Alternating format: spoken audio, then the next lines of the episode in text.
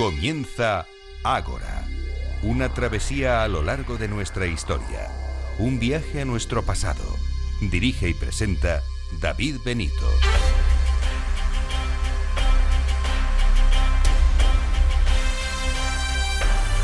Muy buenas noches y bienvenidos a Ágora, la cita de Capital Radio con la historia.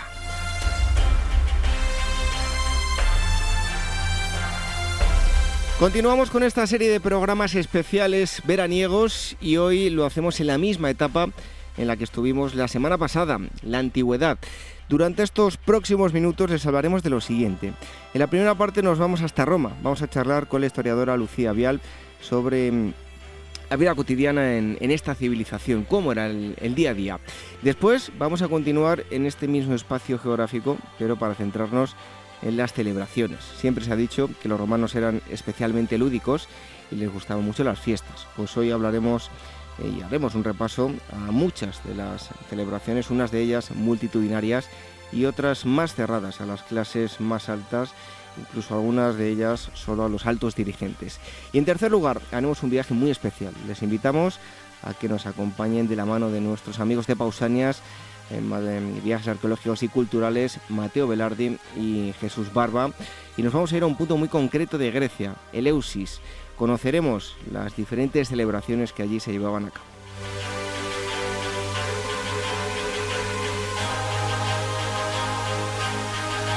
Como siempre, les recordamos que nos pueden escuchar a través de las ondas de la sintonía de Capital Radio, también a través de la aplicación para diversos dispositivos y a través de nuestros podcasts en iVoox, en iTunes, en Spreaker. Les agradecemos a todos las valoraciones y los mensajes que nos dejan semana tras semana, porque gracias a eso, a las estrellas, eh, a los me gusta, a los comentarios, llegamos a mucha más gente. Así que muchísimas gracias por todo. Y si quieren contactar con nosotros, contacto arroba aguaristoria.com y ahora eh, arroba capitalradio.es. Le recordamos también las redes sociales, el Twitter que es eh, arroba agorahistoria, facebook.com barra agorahistoria programa y telegram.me barra agorahistoria radio. Como cada semana en los eh, controles eh, tenemos a Néstor Betancor y en la selección musical Daniel Núñez. Recibo los saludos de David Benito. Comenzamos.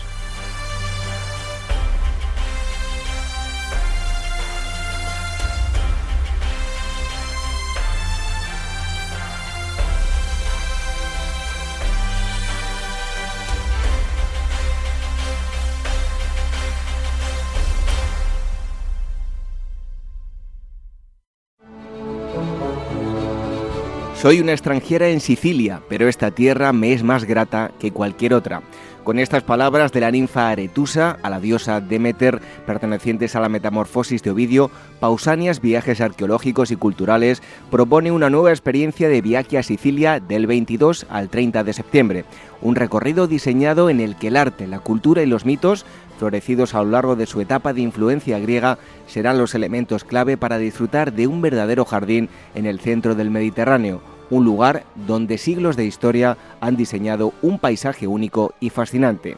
Más información escribiendo a info@pausanias.com en el teléfono 91 355 5522 o a través de su página web www.pausanias.com.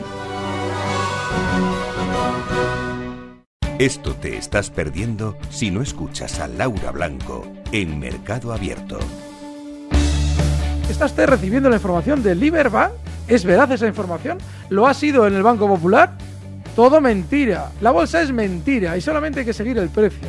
Claro, el problema que es que estas opiniones son muy poco políticamente correctas.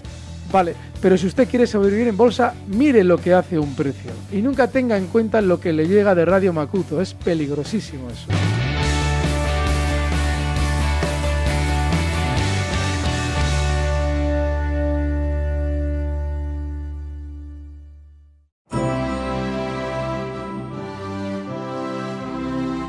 Modelo y necesitas un book profesional o simplemente quieres tener unas fotos de estudio? En DBO Estudio de Fotografía hacen tus sesiones a medida. Toda la información en dboestudio.com.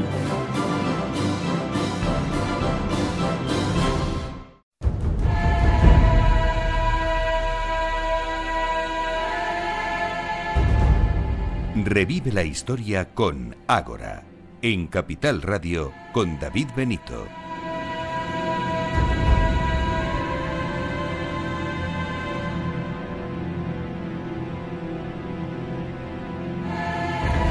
Ya hemos hablado en otras ocasiones del mm, Imperio Romano, concretamente del día a día, pero eh, como ya decía la presentación, siempre se aprenden cosas nuevas, siempre nos quedan muchas cosas que, comentar.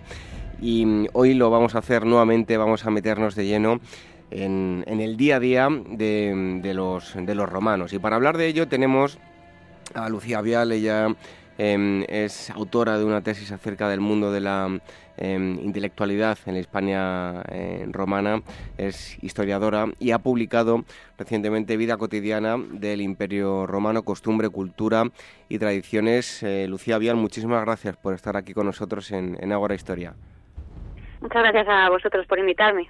Bueno, el libro em, está articulado en 12 capítulos con un título muy concreto, muy significativo. ¿Por qué esta ordenación, Lucía? Pues la verdad es que a la hora de hacer el proyecto buscaba una idea un poco más original para, para poder hacer el libro, ya que casi todos los libros sobre vida cotidiana siguen más o menos los mismos esquemas.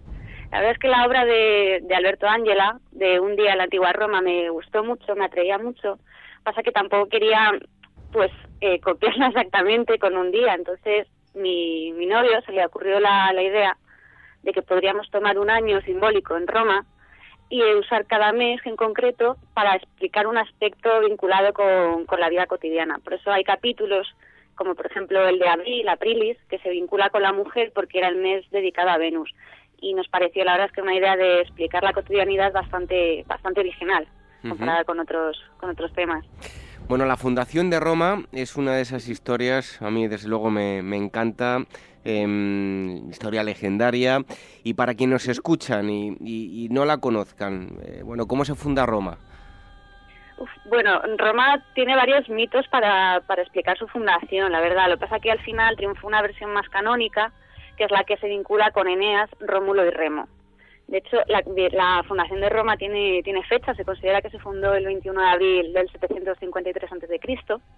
por los gemelos Rómulo y Remo, bueno, concretamente por Rómulo, porque Remo, Remo murió, fue asesinado por su hermano.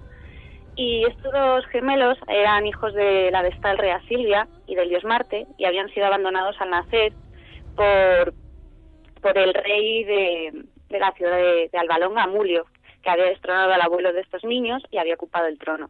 Y como no quería que lo disputasen, pues los abandonó en el Tíbet, con tan buena fortuna que los encontró una loba, los amamantó, y una vez que estos niños pues consiguieron sobrevivir a, esta exposición, el pastor Faustulo se los encontró y los adoptó como, como hijos. Cuando ellos crecieron, en el lugar donde, donde fueron hallados y donde fueron criados, decidieron eh, fundar una ciudad, no se ponían de acuerdo exactamente en dónde iban a hacerlo, por eso los dos fueron a dos colinas diferentes a tomar augurios. El favorecido por los dioses fue finalmente Rómulo, quien trazó el, las murallas de la ciudad y eh, dejó establecido que ninguno podía cruzarlas sin, sin su permiso. Remo pues se rió un poco de, de, estas disposiciones, las cruzó y fue asesinado. Y también el asesinato de, del gemelo pues vinculó formó parte de, esta parte de la fundación de Roma, ya que había sido consagrada con la sangre de los parientes, de tal forma que incluso los vínculos familiares o de cualquier tipo no podían sobreponerse a la grandeza de la ciudad. Bueno, pues una, una bonita historia. Eh, yo les invito a los oyentes a que profundicen en, este asunto porque siempre es bueno conocer pues esos mitos eh, fundacionales. Em, Lucía, ya metiéndonos en, lo que es el, el, día a día, en las costumbres de, los romanos, ¿qué instituciones componían el, pueblo romano? Bueno, el Estado romano se componía sobre todo de la comunidad de los ciudadanos libres, o sea, de los ciudadanos romanos libres. Eh, fue evolucionando evidentemente a lo largo del tiempo. No es lo mismo el Estado romano de, de, la época de la monarquía que el de la época del imperio. En sus orígenes era un Estado más bien agrario, territorial, por lo que las instituciones que tenían en ese momento pues se basaban en esos aspectos. De cualquier forma, a lo largo de los siglos, sobre todo en el siglo XIV, fueron, fueron evolucionando, produciéndose un, un ordenamiento de tipo aristocrático, donde ya distinguimos entre las clases sociales de patricios y plebeyos, y a partir de ahí eh, fueron forjándose las instituciones que casi todo el mundo conoce actualmente, es decir, las principales, el Senado, que es el Consejo Supremo que, que está formado por los patres, por los, por los fundadores de las primeras gens, y que se dedicaba a asesorar a los magistrados, y luego las magistraturas anuales, el consulado, que es como eh, los que se ocupaban del gobierno de la ciudad y cuando fue creciendo Roma, pues del imperio. Luego venían los, los pretores con los poderes judiciales, los ediles que se encargaban de la jurisdicción y también de, de ciertos asuntos criminales, la cuestura que servía para administrar el fisco y los erarios, y luego se fueron creando otra serie de instituciones como el Tribunado de la Plebe, que básicamente eran los representantes de, los plebeyos, los más desfavorecidos, porque con las ordenaciones jurídicas normalmente eran los más, los más desfavorecidos por las leyes. Entonces necesitaban como, como una institución propia que les protegiera y por eso se creó el Tribunal de la Plebe. Tenía unas características muy especiales, eran inviolables, podían vetar a los cónsules y su cargo pues se consideraba también muy importante. Y luego además tenían otras dos instituciones bastante peculiares que solamente se ponían en marcha cada cierto tiempo, que era la censura, que se encargaba de elaborar el censo de todos los ciudadanos y también de vigilar lo que se llama el mos maiorum, es decir, las costumbres romanas. Y por último estaba la dictadura, que esa solamente se asumía en momentos de peligro y que ostentaba todo el poder del Estado, de tal forma que duraba seis meses y que cuando, y cuando pasaba el peligro por el que se había acordado poner el dictador, pues se disolvía. El caso más paradigmático es Julio César, aunque también es verdad que es el más irregular, porque ostentó la dictadura más tiempo de lo que debía. Bueno, hoy en día en la carrera de, Derecho eh, hay una asignatura que es Derecho Romano, pues eh, fíjense el, pozo que nos ha quedado de, lo romano, grosso modo, ¿no? Porque es un tema muy extenso, pero ¿cómo era la legislación y la justicia en Roma? Eh, también le ocurre un poco como a las instituciones, fue evolucionando a lo largo a lo largo del tiempo. Las primeras leyes que surgieron en Roma pues son las que se basaron en este mos maiorum, eh, mos maiorum perdón. es decir, las que se basaban en la costumbre de los antepasados, que se consideraban que debían ser ley y que debían de mantenerse porque era lo que agradaba a los dioses. Sin embargo, también con el paso del tiempo, durante los primeros tiempos de la República, pues se empezaron a, a, a desarrollar ciertas legislaciones que normalmente favorecían siempre a los patricios, dejando a los plebeyos pues bastante en situaciones bastante precarias. De hecho, en el 451 a.C. pues se, elabora la, ley de las doce tablas, donde se, se trata de proteger un poco más estos sectores y se decide que sean los pretores quienes asuman ya las jurisdicciones emitiendo edictos con, la ley, con las leyes. Sin embargo, no son los únicos que van a terminar promulgando leyes. Y todo eso va a crear un corpus legislativo bastante confuso que, que de hecho a quien estudie derecho romano pues le resultará bastante bastante arduo ya que tanto los tribunos de la plebe como el propio senado podían elaborar leyes. Sin embargo con los emperadores que también asumen el tribunado de la plebe y ciertos poderes de los cónsules pues veremos cómo serán ellos quienes se encarguen ahora de, de hacer los nuevos edictos y hacer de cumplir las leyes creando también cierto tipo de tribunales donde se juzgarían algunos tipos de delitos. De todas formas, este tipo de legislación solamente afecta a los ciudadanos romanos, ya que los ciudadanos latinos y los que tienen el estatus de peregrino tienen otro sistema legislativo totalmente distinto. Bueno, totalmente no, pero bastante bastante diferente, ya que eran tenían posiciones sociales diferentes. Em, Lucía, eh, a nivel social, eh, los ciudadanos eh, tenían una cierta protección, sobre todo aquellos que más lo necesitaban. Sí, más o menos. A ver, este tipo de políticas de protección social solamente la, tenían los ciudadanos romanos, eran los únicos que podían acceder a ellas, ya que los demás, pues, no se consideraba que tenían esos privilegios. el Estado a veces se podía encargar de la alimentación de, lo más, de los más pobres y, de hecho, así lo hacían y durante el Imperio muchos muchos ciudadanos mm, se dedicaban a lo que se llamaba el pan y circo, que protestaban muchos muchos escritores de la época, es decir, acudían al Estado que fueran ellos a quienes, a quienes les alimentasen, ya que repartían gratuitamente trigo y aceite, y ellos se ocupaban tan solo de las diversiones de, del llamado circo, es decir, de, estar en los anfiteatros, de ir a las carreras de carros, es decir, todo eso. Luego además también tenían instituciones como, bueno, no son exactamente instituciones, pero tenían eh, los alimenta, que son las actuaciones de ciertos ciudadanos ricos y de emperadores que destinaban cierto dinero, sobre todo en testamentos, eh, para la protección y la alimentación de los niños de, las ciudades. Pero como ya te digo, este tipo de protecciones, aunque sí que surgieron en Roma, solamente se destinaban a los ciudadanos romanos. No se conoce gran cosa con respecto a, a ciudadanos latinos o peregrinos y mucho menos esclavos o libertos en ese sentido. Bueno, hoy en día eh, nos quejamos muchísimo de que pagamos impuestos, en ocasiones con, con mucha razón, todo hay que decirlo. Em, pero bueno, tenemos muchos paralelismos ¿no? con, el, con el mundo romano. ¿Pagaban eh, muchos impuestos los, los romanos? Bueno, pues también depende un poco de la clase social que, ostentasen. Evidentemente, en la antigüedad quienes más tenían eran siempre quienes menos pagaban. Bueno, algo que posiblemente también pueda seguir sucediendo ahora, pero pero sí que es verdad que, que bueno, que son el sistema fiscal también favorecía siempre a las clases patricias. También es verdad que como todo en la historia de Roma pues fue evolucionando. Al principio en la República el sistema fiscal era muy poco uniforme, se basaba en en sistemas de, recaudación privadas, es decir, el Estado arrendaba los, el cobro de impuestos a sociedades de publicanos y estos les entregaban lo que habían obtenido, siempre quedándose con cierto número de beneficios.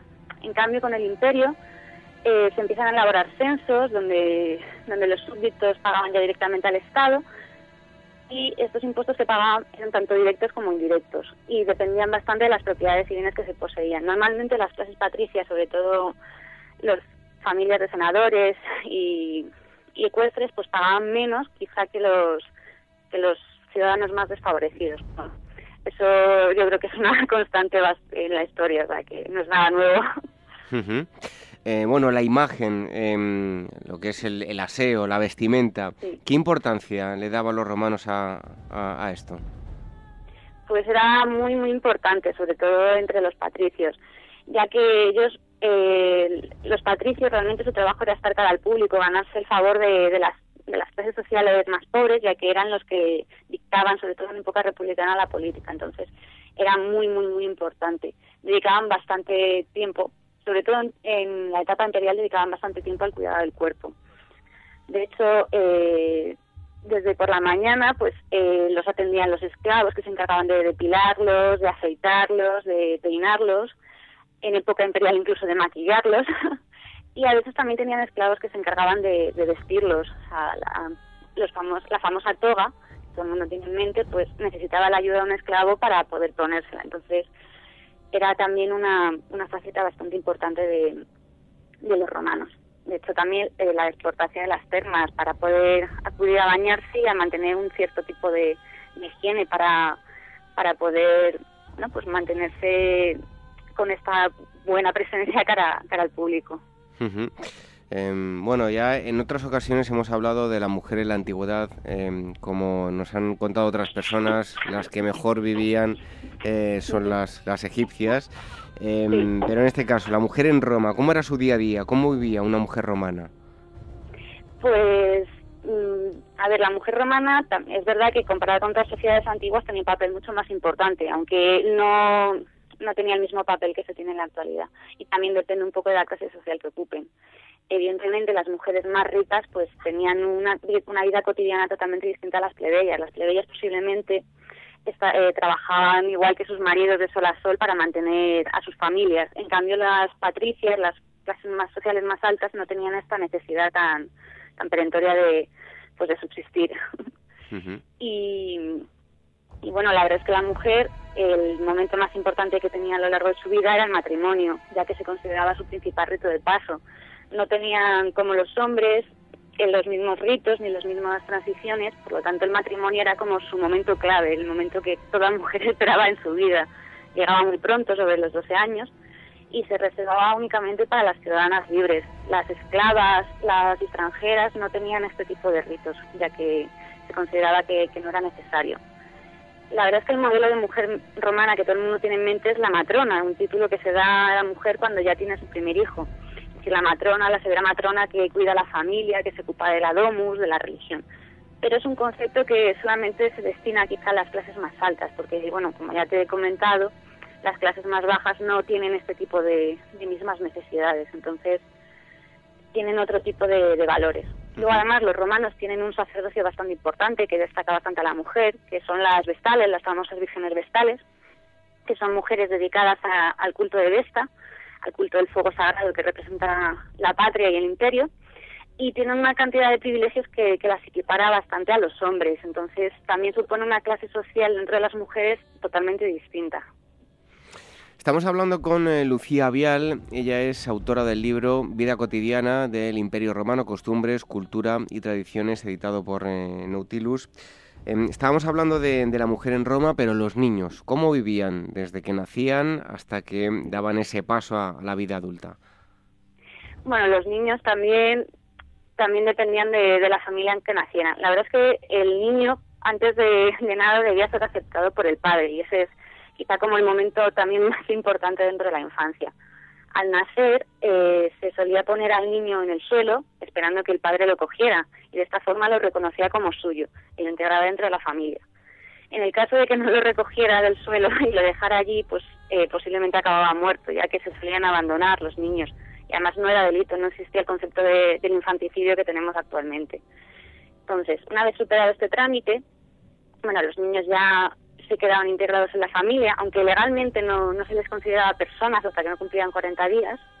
Pero bueno, ya quedaban integrados en la familia, recibían los nombres, los famosos praenomen, nomen y cognomen, y además se les colocaba la bula, que era el amuleto, protector que, esperaba que, a lo largo de toda su infancia pues fuera el, el encargado como de, cuidarles para evitar que no sufrieran ningún mal. Luego los niños se criaban en la escuela, uy, se criaban en casa, perdona, se criaban en casa y era la madre la que normalmente se destinaba a este cuidado. Normalmente era la madre, luego en otros tipos de familias más aristocráticas tenían nodrizas y, educadores, pero bueno, era normalmente la figura materna la que se encargaba de enseñarles todas las costumbres de, de sus antepasados y de criarlos. A los siete años podían acceder a la escuela era una educación bastante básica la que se destinaba a casi todos los niños. Se les enseñaba a leer y a escribir, ya que a partir de los 10, 11 años, la mayoría, incluso si no había sido antes, la mayoría entraba a trabajar con sus padres o como aprendices. Pero bueno, las escuelas, como solían ser modestas, eh, modestos locales con maestros que cobraban muy poco, pues permitían que muchos niños pudiesen llegar a aprender a leer y a escribir. Los más afortunados, evidentemente, eran educados por, por pedagogos y gramáticos y adquirían una educación muchísimo más, más elevada. Luego eh, llegaba un momento que dependía de, de cuando el padre estimaba que estuviera preparado, que se ponía eh, la toga viril al niño, convirtiéndole de esta forma en hombre. Entonces ese era otro rito de transición también muy importante, únicamente para los varones, porque las mujeres solamente tenían el matrimonio como rito de paso. No se consideraba que, que crecían como, como los niños. Entonces cuando cumplían pues unos 14 años más o menos, el padre decidía investirles con la toga viriles, o la toga virilis, y les inscribía en el censo como ciudadano. Y ya daban el paso a la vida adulta, pudiéndose integrar en, todas las instituciones, en todas las actividades del Estado. Cuando hablamos de, esclavos, evidentemente seguro que, bueno, seguro no, había algunos que tenían que hacer trabajos, eh, trabajos forzados en la mina, jugándose la vida. Eh, pero bueno, no todo era así, sino que había unos que eran eh, integrantes prácticamente de la familia, unos vivían bien, otros no tanto, ¿no? Sí, efectivamente, como, como has dicho, pues las condiciones de vida de los esclavos podían diferir muchísimo. O sea, si te había tocado ser un esclavo de las minas, incluso un esclavo de las, de las fincas agrícolas, la vida era muy, muy, muy difícil. De hecho, la supervivencia era bastante complicada. Pero si habéis tenido la buena fortuna de recaer en algún tipo de familia pues más interesada o que tu trabajo les gustase más o que incluso forjases algún vínculo sentimental con tu amo, pues tus condiciones de vida eran totalmente diferentes. Sí que es verdad que los esclavos tenían categoría judicial de cosas, no eran ni siquiera considerados personas en, la legislación, pero ciertos amos pues desarrollaban unos vínculos con ellos que los cuidaban y los protegían, de tal forma que incluso los integraban como parte de su familia. No era lo mismo tampoco eh, ser un esclavo comprado eso siempre dificultaba más las cosas que haber sido un esclavo que había nacido en la propia familia, porque incluso podía ser hijo del amo, entonces eso también daba un vínculo afectivo muy, muy importante con, con la familia en la que estaban. En cambio, los prisioneros de guerra que habían sido comprados en los mercados o esclavos eh, revoltosos que habían ido pasando de, de mercado en mercado siendo comprados, pues esos eran como tenidos más, más lejanos. Entonces eran los que sufrían quizá las condiciones de vida más duras. Bueno, en cuanto a la ciudad romana, em, a todos aquellos que estén planeando un viaje, me da igual, en España, en Hispania o, fuera de la península ibérica, porque hay un patrón que, es sota, caballo y rey y salvo raras excepciones, pues siempre es así. Todas prácticamente eran em, igual a nivel de ordenación. ¿Cómo es una ciudad eh, romana tipo? Bueno, las ciudades romanas de nueva, de nueva fundación normalmente encontraban sus orígenes en los campamentos militares. Y los campamentos militares al igual que la planimetría urbana, seguían unos patrones muy estandarizados que nos permite reconocer una ciudad romana en cualquier tipo de, nueva urbe. Eh, de hecho, eh, las ciudades romanas se basaban en dos calles que, que discurrían de norte a sur y de este a oeste, llamadas el Cardo Máximo y el Decumano Máximo, cuyo centro se convertía en el foro de la ciudad. A partir de estas dos ciudades se iban trazando todas las demás. Eh, las necrópolis se ubicaban siempre fuera de la ciudad, extramuros, eso también era muy importante. El teatro y el anfiteatro a veces también se colocaba fuera de, los muros de la ciudad, ya que eran actividades que a veces podían implicar muerte y derramamiento de sangre y podían, mm, como, bueno, eran consideradas actividades más impuras, entonces también se, se apartaban fuera de la ciudad. Y siguiendo luego este esquema, se ubicaban en el foro los, las basílicas, cierto número de templos, y algunos mercados donde se podía desarrollar la vida económica y social de, la ciudad. Y luego en cada calle pues se ubicaban las tabernas, las tiendas, se ubicaban también las domus, edificios de, viviendas, tipo las plantas de pisos que tenemos actualmente, pero más bajitos, sobre todo en Roma. Y, bueno, como he dicho, pues eh, tenían de todo, también eran bastante parecidas a, a la ciudad actual. También había zonas de, esparcimiento, pequeños jardines, pequeñas plazas, sobre todo en cruces de calles, donde podía haber altares. Eh, luego, el agua también era muy importante dentro de una ciudad. También se intentaba siempre que estuviera ubicada cerca de, fuentes de agua que se pudieran llevar de una forma fácil y cercana con, con los acueductos. Entonces, bueno, Vitruvio la verdad es que describe muy bien cómo debía fundarse una ciudad y cómo debía articularse. Entonces es una lectura muy recomendable para cualquiera que, quiera conocer una ciudad romana tipo, porque luego es verdad que las características físicas del terreno podían hacer que esto se alterase o si incluso había una ciudad debajo, que también es muy importante. Había ciudades romanas que no eran de nueva planta, sino que tenían que aprovechar, sobre todo en Oriente, las que ya habían existido previamente. Bueno, según nos comentaron eh, aquí em, algunos expertos que han venido también, eh, los incendios eran bastante habituales, ¿no? Sí, la verdad es que sí, sobre todo porque muchas casas eran de madera y las únicas formas que tenían para protegerse con el, por el frío y para iluminarse requerían, requerían fuego. Entonces, eh, con mucha frecuencia, sobre todo en las casas más pobres, que eran las más inestables, había muchísimos incendios y era un gravísimo peligro. En Roma eran un problema constante. O sea que también un tema bastante a tener en cuenta. Bueno, eh, Lucía, ¿qué diferencias existía eh, para dos mundos completamente eh, diferentes, con relacionados? Todos eran romanos, pero unos vivían en la ciudad, otros en el ámbito rural. ¿Cómo vivían unos y otros? Bueno, los que vivían en la ciudad normalmente es como el sector siempre más favorecido, ya que tienen todos los recursos a su alcance. Normalmente la ciudad es la que almacena almacena los alimentos, y también es la que tiene el mayor número de, comerciantes, de profesionales liberales como médicos, maestros. Es decir, la vida en la ciudad, en la antigüedad, era más favorable siempre que en el campo. En el campo normalmente vivían agrupados en pequeñas, pequeños mm, pueblos o vivían en las villas de los, de los patricios y dependían un poco también de, de, que acudiesen a ellos comerciantes o mercaderes para poder para poder seguir subsistiendo ya que no podían no podían obtener todos los recursos que, se tenían en la ciudad en época de hambruna sí que es verdad que los ciudadanos los habitantes del campo lo tenían mucho más fácil ya que podían cultivar sus alimentos o tenían la ganadería cerca y podían más o menos subsistir pero por regla general era no era así, era solamente en cierto tipo de casos especiales. La ciudad normalmente obtenía mayores recursos y tenía mejores mecanismos de, supervivencia. Cuando hablamos de, Roma, eh, tenemos que decir ocio, porque ocio y Roma son, eh, son sinónimos, es uno de los aspectos más importantes de esta civilización, em, el, Coliseo, tenemos ahí donde se celebraban eh, todos esos eh, juegos gladiatorios, eh, todos los lugares a los que acudían em, para disfrutar del, agua, en fin, que hablar de Roma es hablar de ocio, ¿no? Pues sí, la verdad es que sí, los romanos le daban una importancia bastante bastante capital en sus vidas al ocio. De hecho, eh, como, como decían algunos escritores, muchos ciudadanos romanos vivían únicamente pendientes de, este tipo de actividades, sobre todo las relacionadas con, los anfiteatros o los circos. Y bueno, la verdad es que el, tema del ocio es un tema muy amplio en Roma porque existían muchos muchas actividades donde se podían ubicar, o sea, donde podían desarrollar este tipo de actividades. Entre ellas, pues estaban los juegos de azar, los dados, aunque estaban prohibidos en Roma, los juegos de azar y las apuestas eran, eran de las favoritas. De hecho, se sabe por algunos textos que el emperador Augusto era bastante, bastante adicto a jugar a los dados, le gustaba mucho y, perdía grandes sumas de dinero en las apuestas. Pero bueno, la legislación romana había intentado siempre luchar contra este tipo de cosas, pero no, no lo había conseguido. En cualquier taberna a la que podías acudir, podías jugar a los dados.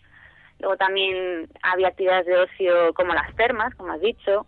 Es decir, las termas no solamente es un lugar de, higiene, aunque visto desde, desde ahora no debían de ser muy higiénicas, la verdad, porque el agua no se renovaba con facilidad. Pero bueno, aparte de ser un lugar donde ellos acudían a lavarse, era un lugar donde podían acudir pues también a relajarse con un masaje o a realizar actividades gimnásticas o incluso simplemente a relacionarse con, con otros personajes, con otros ciudadanos que estuvieran allí. O también estaba la prostitución, también era una forma de ocio, los burdeles eran muy importantes, normalmente la prostitución pues se nutría de grandes masas de esclavos, aunque había muchas mujeres o en algunas ocasiones hombres que necesitados o llevados por la necesidad pues se prostituían. Luego también tenemos los banquetes, sobre todo en las clases más altas, los banquetes nocturnos donde se hacían relaciones sociales pues eh, usando la comida como un propósito.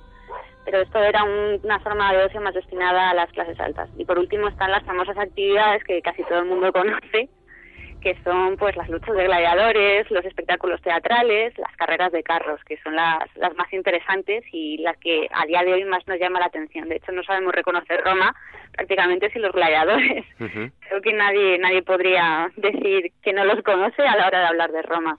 Oye, Lucía, tienes, tienes ahí un perro que entiende mucho de Roma y él también quiere dar su opinión, ¿eh? O sea que de vez en cuando déjale hablar, que, que hable él de, de Roma, que seguro que tiene cosas interesantes que decir. bueno, la verdad es que sí, no para últimamente. bueno, pues eh, ya para ir concluyendo, cuando hablamos de, mm, a mí me parece uno de los más eh, aspectos más interesantes de todas las culturas, el cómo ven ellos el, final de sus días, eh, el, paso, muchas de las culturas, a otra muerte, otras pensaban que, no, pero el fin de la vida, ¿cómo lo entendían los romanos? Bueno, pues también también fue evolucionando a lo largo del tiempo. No es lo mismo los conceptos de, de, de vida de, ultratumba y de muerte que se tenía en épocas monárquicas que los que se tienen en épocas imperiales. Los romanos de épocas más arcaicas creían que la vida continuaba en la tumba. Era un destino bastante triste y bastante lúgubre porque a fin de cuentas acababas recluido en tu tumba ya fuera más grande o más pequeña, no tenía otra otra solución que acabar allí. Por, por eso muchas veces intentaba recrear en las tumbas la vida cotidiana que habías seguido, para intentar hacer un poco más placentero. También por eso es muy importante las ofrendas a los difuntos, ya que ellos, al vivir en las tumbas, necesitaban también seguir alimentándose. Pero bueno, esta concepción, aunque sí que se mantuvo durante todo el imperio, fue evolucionando. De hecho, con las llegadas de las filosofías orientales y la llegada del mundo griego a Roma, permitió que se cambiara este tipo de concepciones, desarrollándose pues otro tipo de, de mentalidades de ultratumba que consideraban que ya no estabas destinado a acabar entre las paredes de tu tumba, sino que estabas destinado pues a poder acudir a unos mundos ultraterrenos. Pero estos eran muy diversos. Las creencias ya posteriores daban un abanico de, posibilidades más amplio. De hecho, el propio cristianismo es una religión salvífica de, de época imperial que daba un destino más favorable de ultratumba. Entonces, fueron evolucionando y fueron eh, convirtiéndose en algo más favorable, en algo más positivo. De todas formas, los difuntos romanos normalmente si eran bien atendidos, se acababan convirtiendo en los, en manes, los famosos dioses manes, que son los espíritus de los antepasados. Si se los descuidaba, no eran, no se podían convertir en dioses benéficos para, para los vivos, sino que se convertían en todo lo contrario, en lémures o en larvae, que son pues como una especie de demonios, de dioses malignos, que lo único que hacían era importunar a los vivos, reclamando en parte eh, las ofrendas y lo, todo lo que necesitaban para poder continuar en, su viaje al más allá. Bueno, eh, si queréis ampliar la información de muchos de los aspectos de, los que hemos em, hablado, hay otros capítulos que no hemos tocado, pero que también son muy interesantes, como es el, ejército, la, economía, en fin, otros muchos aspectos, lo vais a encontrar en, Vida cotidiana del eh, Imperio Romano, costumbres, cultura y tradiciones, em, editado por Nautilus y la autora ha estado con nosotros es Lucía Vial y a la que le damos las gracias por haber estado aquí con nosotros en, en Agora Historia muchas gracias a vosotros por, haberme invitado a hablar de, del libro. Y darle las gracias a, ese perrito que nos ha dado también sus explicaciones. bueno, espero que no se haya molestado mucho, la verdad. Nada. estaba muy interesado en la, en la entrevista, el pobre. Nos ha contado cosas muy interesantes. Oye, Lucía, te esperamos pronto. Un fuerte abrazo. Muchas gracias. Un abrazo para vosotros.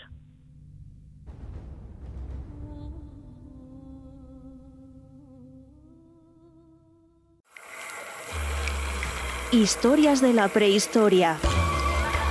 Revive los grandes descubrimientos que nos han llevado a conocer quiénes somos y de dónde venimos. Lucy, el hombre de Neandertal, el hobbit de Flores y otros muchos ancestros. Historias de la prehistoria, un libro de David Benito, editado por la Esfera de los Libros.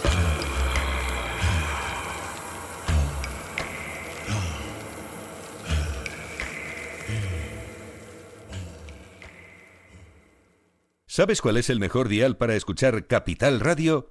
Tu móvil. Ya tienes disponibles las versiones de iOS y Android de Capital Radio. Y si quieres escucharlas en tu coche, lo tienes muy fácil. Empareja el Bluetooth de tu coche con tu móvil o tableta, entra en la app de Capital Radio y ya lo tienes. Escucha Capital Radio en digital. Y si te preguntan qué escuchas, no lo dudes. Capital Radio.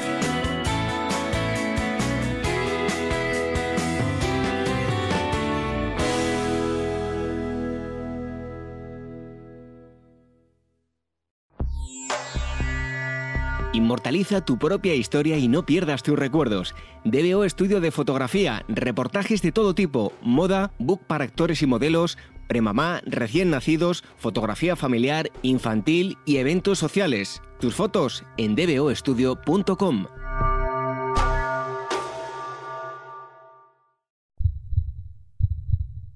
Escucha el latido de los mercados en Capital Radio. Luis Vicente Muñoz los despierta cada mañana a las 9. Laura Blanco los cierra cada tarde a las 5 y media. A Luis Vicente Muñoz le gusta ir por delante. Laura Blanco es la reina de las tardes de radio y bolsa. Escucha cada día aquí a la pareja más innovadora de la radio económica.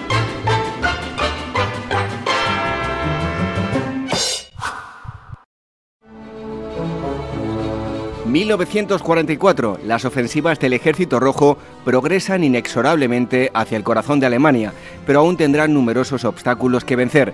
En la capital húngara, las tropas de las SS y contingentes húngaros están decididos a resistir. Este mes revive con Despertaferro Contemporánea uno de los combates urbanos más duros de la Segunda Guerra Mundial, la Batalla de Budapest, a la venta en librerías, kioscos, tiendas especializadas y despertaferro-ediciones.com.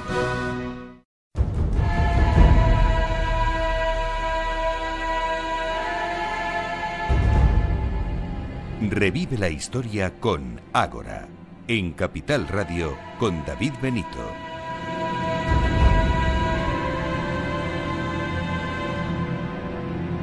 Ya en muchas ocasiones hemos dicho que la vida de los romanos era bastante eh, lúdica, muy festiva, tenían muchas festividades, casi celebraban más que trabajaban, eso se, se suele decir. Em, y hoy nos vamos a meter directamente en, un año. Vamos a, ver aproximadamente, porque si quieren ampliar información ya les vamos a recomendar eh, un libro donde pueden encontrarla, pero vamos a ver las festividades, cómo dividían el día, incluso las horas, en fin, de todo ello vamos a hablar con eh, Néstor Marqués, ya ha estado aquí con, con nosotros, él es arqueólogo, está especializado en Roma clásica, tecnólogo y divulgador eh, cultural. Em, Néstor, muchísimas gracias por estar aquí con nosotros en Ahora. A ti, David, por supuesto, como siempre. Y mm, hoy nos vienes a presentar precisamente eso que decía yo, un año en la antigua Roma, la vida cotidiana de los romanos a través de su calendario, editado por, por Espasa, un libro... Desde luego que curioso, ¿eh? Porque, oye, uno se mete, puede ir viendo las, las celebraciones, pero antes de nada, ¿cómo surge este proyecto? Bueno, pues eh, surge por el proyecto Antigua Roma al Día, que es en el que yo cuento un poco y comparto la cultura de- del mundo romano. Y, al fin y al cabo, eh, en Twitter, que es donde empezó este proyecto hace ya casi seis años, eh, yo voy contando día a día lo que pasó en la antigua Roma, sus fiestas, sus acontecimientos más importantes, y este libro no es más que el reflejo en papel de todo eso. Yo, como decías, yo soy muy tecnólogo, me dedico a la tecnología aplicada al patrimonio, y, y ¿por qué no eh, darnos un descanso, dejar las redes sociales, dejar la web y plasmarlo en un libro en papel? Y oye, es una maravilla por fin tenerlo con nosotros, y por supuesto hay que dar las gracias a, a Espasa por confiar en mí para, para crearlo. Retroceder al pasado, no en- con ordenador, no como los escritores clásicos, pero hacer como los escritores clásicos, que escribían y, y punto, ¿no? Pues efectivamente, y de hecho es que hay partes del libro en las que me he basado directamente en las estructuras de algunos autores clásicos y como haciendo un guiño también un poco a cómo escribían ellos y a cómo se expresaban y eso el, el que lo quiera buscar en el libro lo va a encontrar. Oye, Néstor, es imposible entender el presente y el futuro sin eh, comprender, sin conocer el pasado. Y si hablamos de Roma, con mayor motivo, porque tenemos un pozo cultural que nos ha llegado que bueno, es una gran herencia, ¿no? Por supuesto, es que al final Roma es una gran parte de lo que somos todos nosotros y yo creo que viene un poco de ahí la fascinación que casi todo el mundo tiene por, por el mundo romano, porque a, a veces somos tan parecidos y otras tan distintos a ellos, ¿no? Y eso se ve mucho pues en su día a día, en su vida cotidiana y es lo que he podido comprobar yo con escribiendo el libro, ¿no? Porque yo también he aprendido mucho escribiéndolo. Hoy en día tenemos una cierta unidad para saber en, en qué día vivimos en todo el mundo. Eh, aún así los chinos tienen su propio Sí. calendario, pero bueno, nos, nos entendemos unos y otros, ¿no? En la antigüedad era un poco cacao también, ¿no? Sí, la verdad es que en la antigüedad había mucha más variedad de calendarios. De hecho, eh, si nos vamos, por ejemplo, al mundo griego, cada ciudad tenía su propio calendario, se medía el tiempo de una forma distinta. Y a mí esto me parece una cosa apasionante, ¿no? Porque ser capaces de entenderse entre unos y otros, los intercambios culturales que se hacían en la antigüedad y, saber un poco en qué eh, sistema estaba cada uno y, cómo compatibilizarlos de una forma u otra es, realmente increíble cómo podían hacerlo. Bueno, eh, aunque suene obvio, ¿qué es un calendario? Bueno, eh, un calendario es, eh, en realidad es un elemento social que lo que hace es ponernos a todos en la misma onda, digamos, ¿no? Lo que un calendario nos permite es contemplar el tiempo de una forma estandarizada y que todos comprendamos y que todos podamos vivir con ella. Y es verdad, es lo que tú decías antes, es que el calendario que nosotros usamos ahora es el mismo que usaban los romanos, es que lleva en activo más de 2000 años. Bueno, eh, ¿cuál es el origen del calendario romano? Porque, bueno, la luna tiene un peso importante, ¿no? Sí, en todas las sociedades del mundo antiguo, la luna, e incluso en la prehistoria, ¿no? La luna tiene un papel eh, fundamental en los cultos, en la parte religiosa y ritual también, y por qué no, el calendario es un reflejo del mundo religioso de cada sociedad, y Roma no podía ser de otra manera. Es verdad que el calendario lunar, que es el original del mundo romano, estamos hablando de esa época eh, bastante tenebrosa que es el mundo de Rómulo, del primer rey. Digo tenebrosa eh, porque la conocemos muy mal. Y de hecho los propios romanos no la conocían bien y de hecho muchas veces llegaban a inventar, ¿no? Eh, de ahí los mitos fundacionales y todas estas eh, leyendas de esa época. Pero es verdad que los propios romanos concebían su calendario originario como eh, basado en las fases de la luna. Es decir, desde el ciclo que hace la luna desde la luna nueva pasando por la luna llena y volviendo a ocultarse en el cielo. ¿no? Eh, ese ciclo de más o menos 28 días era el que los romanos seguían para establecer sus meses. Un año romano en época del rey Rómulo, vamos a decir en ese siglo VIII antes de Cristo, idealmente tenía 10 meses, el año empezaba en el mes de marzo, lo cual es muy lógico porque es la llegada otra vez del buen tiempo con la primavera y es lógico que si la naturaleza renace, el año también renazca a partir de marzo. Y a partir de ahí el año tenía los mismos meses que tenemos nosotros ahora, abril, mayo, junio, etcétera, hasta llegar a los meses que de hecho llevan ese nombre por su posición en el año original. Estamos hablando de septiembre, que era el mes séptimo, octubre el mes octavo, noviembre el noveno y diciembre el mes décimo pero ahí se acababa el año. No teníamos ni enero ni febrero. Esos son dos meses que se añadieron después en una reforma que los romanos atribuían al rey Numa, que es el, segundo rey mítico de Roma, pero que tampoco sabemos muy bien cuándo debió producirse en realidad. El caso es que eh, en ese primer calendario de 10 meses, pues los meses tenían seguramente entre 29, 31 días, eh, por esa superstición también de los romanos de usar siempre los números impares. En una cosa tan importante como el calendario, los números pares no debían estar muy bien vistos, con lo cual ese primer calendario pues tenía meses de 29, meses de 31. Bueno, la primera gran reforma hacía referencia eh, precisamente al calendario solar. ¿no? Eso es, eh, con, el rey Numa, como decíamos, el calendario pasa de ser lunar a ser lunisolar. Vamos a decir que la luna todavía tiene un influjo bastante importante, sobre todo en las fases internas del mes, que si quieres luego las comentamos un poco, las calendas, las nonas, las idus, eh, pues todavía la luna tiene un influjo muy importante ahí, pero es verdad que añadiendo ya los meses de enero y febrero, que se colocaron los dos últimos del año, es decir, eh, enero era el undécimo mes y eh, febrero era el duodécimo. De hecho, febrero tiene 28 días precisamente porque era el último mes del año y en este calendario de Numa que tenía 350 días, eh, pues ese último mes tenía que, para hacer el ciclo completo, tener un día menos. En vez de 29, debía tener 28. Y además es curioso porque, como decíamos antes, los romanos tenían un especial interés en los números impares y un poco de aversión hacia los pares. Pero es que febrero era un mes muy interesante, era un mes dedicado precisamente a los difuntos, a los antepasados, a los rituales de purificación, con lo cual el número par ahí cuadraba un poco más por esos rituales dedicados al mundo de los antepasados a los que eh, los romanos también le tenían mucho respeto. Tanto que ni siquiera Julio César en la reforma que hace en el año 45 a.C. del calendario, eh, pues ni siquiera él decide tocar esos 28 días de febrero y es por eso que febrero todavía tiene 28 días. Bueno, eh, calendario republicano, eh, calendario juliano, eh, más calendarios diferentes, ¿no? sí, a partir de entonces hubo varias reformas, sobre todo porque, bueno, era un calendario de 350 días y tenían muchos, muchos problemas compaginándolo con el ciclo de las estaciones naturales. ¿no? Tenemos fuentes en las que encontramos que la primavera era en noviembre, el verano tocaba toda, totalmente al contrario de como debiera, porque el ciclo se desajustaba totalmente. Y mm, lo intentaban arreglar en ciclos extraños de 19 y 20 años, intercalando meses enteros, añadiendo meses que no existían, que llamaban el mes intercalaris, literalmente. Y Julio César vino a poner orden en todo esto, ¿no? El desajuste tremendo que había en el calendario eh, antes de, su reforma era, terrible y de hecho, en el año 46 antes de Cristo, pues se tuvieron que añadir varios meses extra que no tenían nombre ni, ni, nada por el estilo, sino que simplemente eh, su función fue re recuperar el ciclo de las estaciones para que el 1 de enero del año 45 a.C.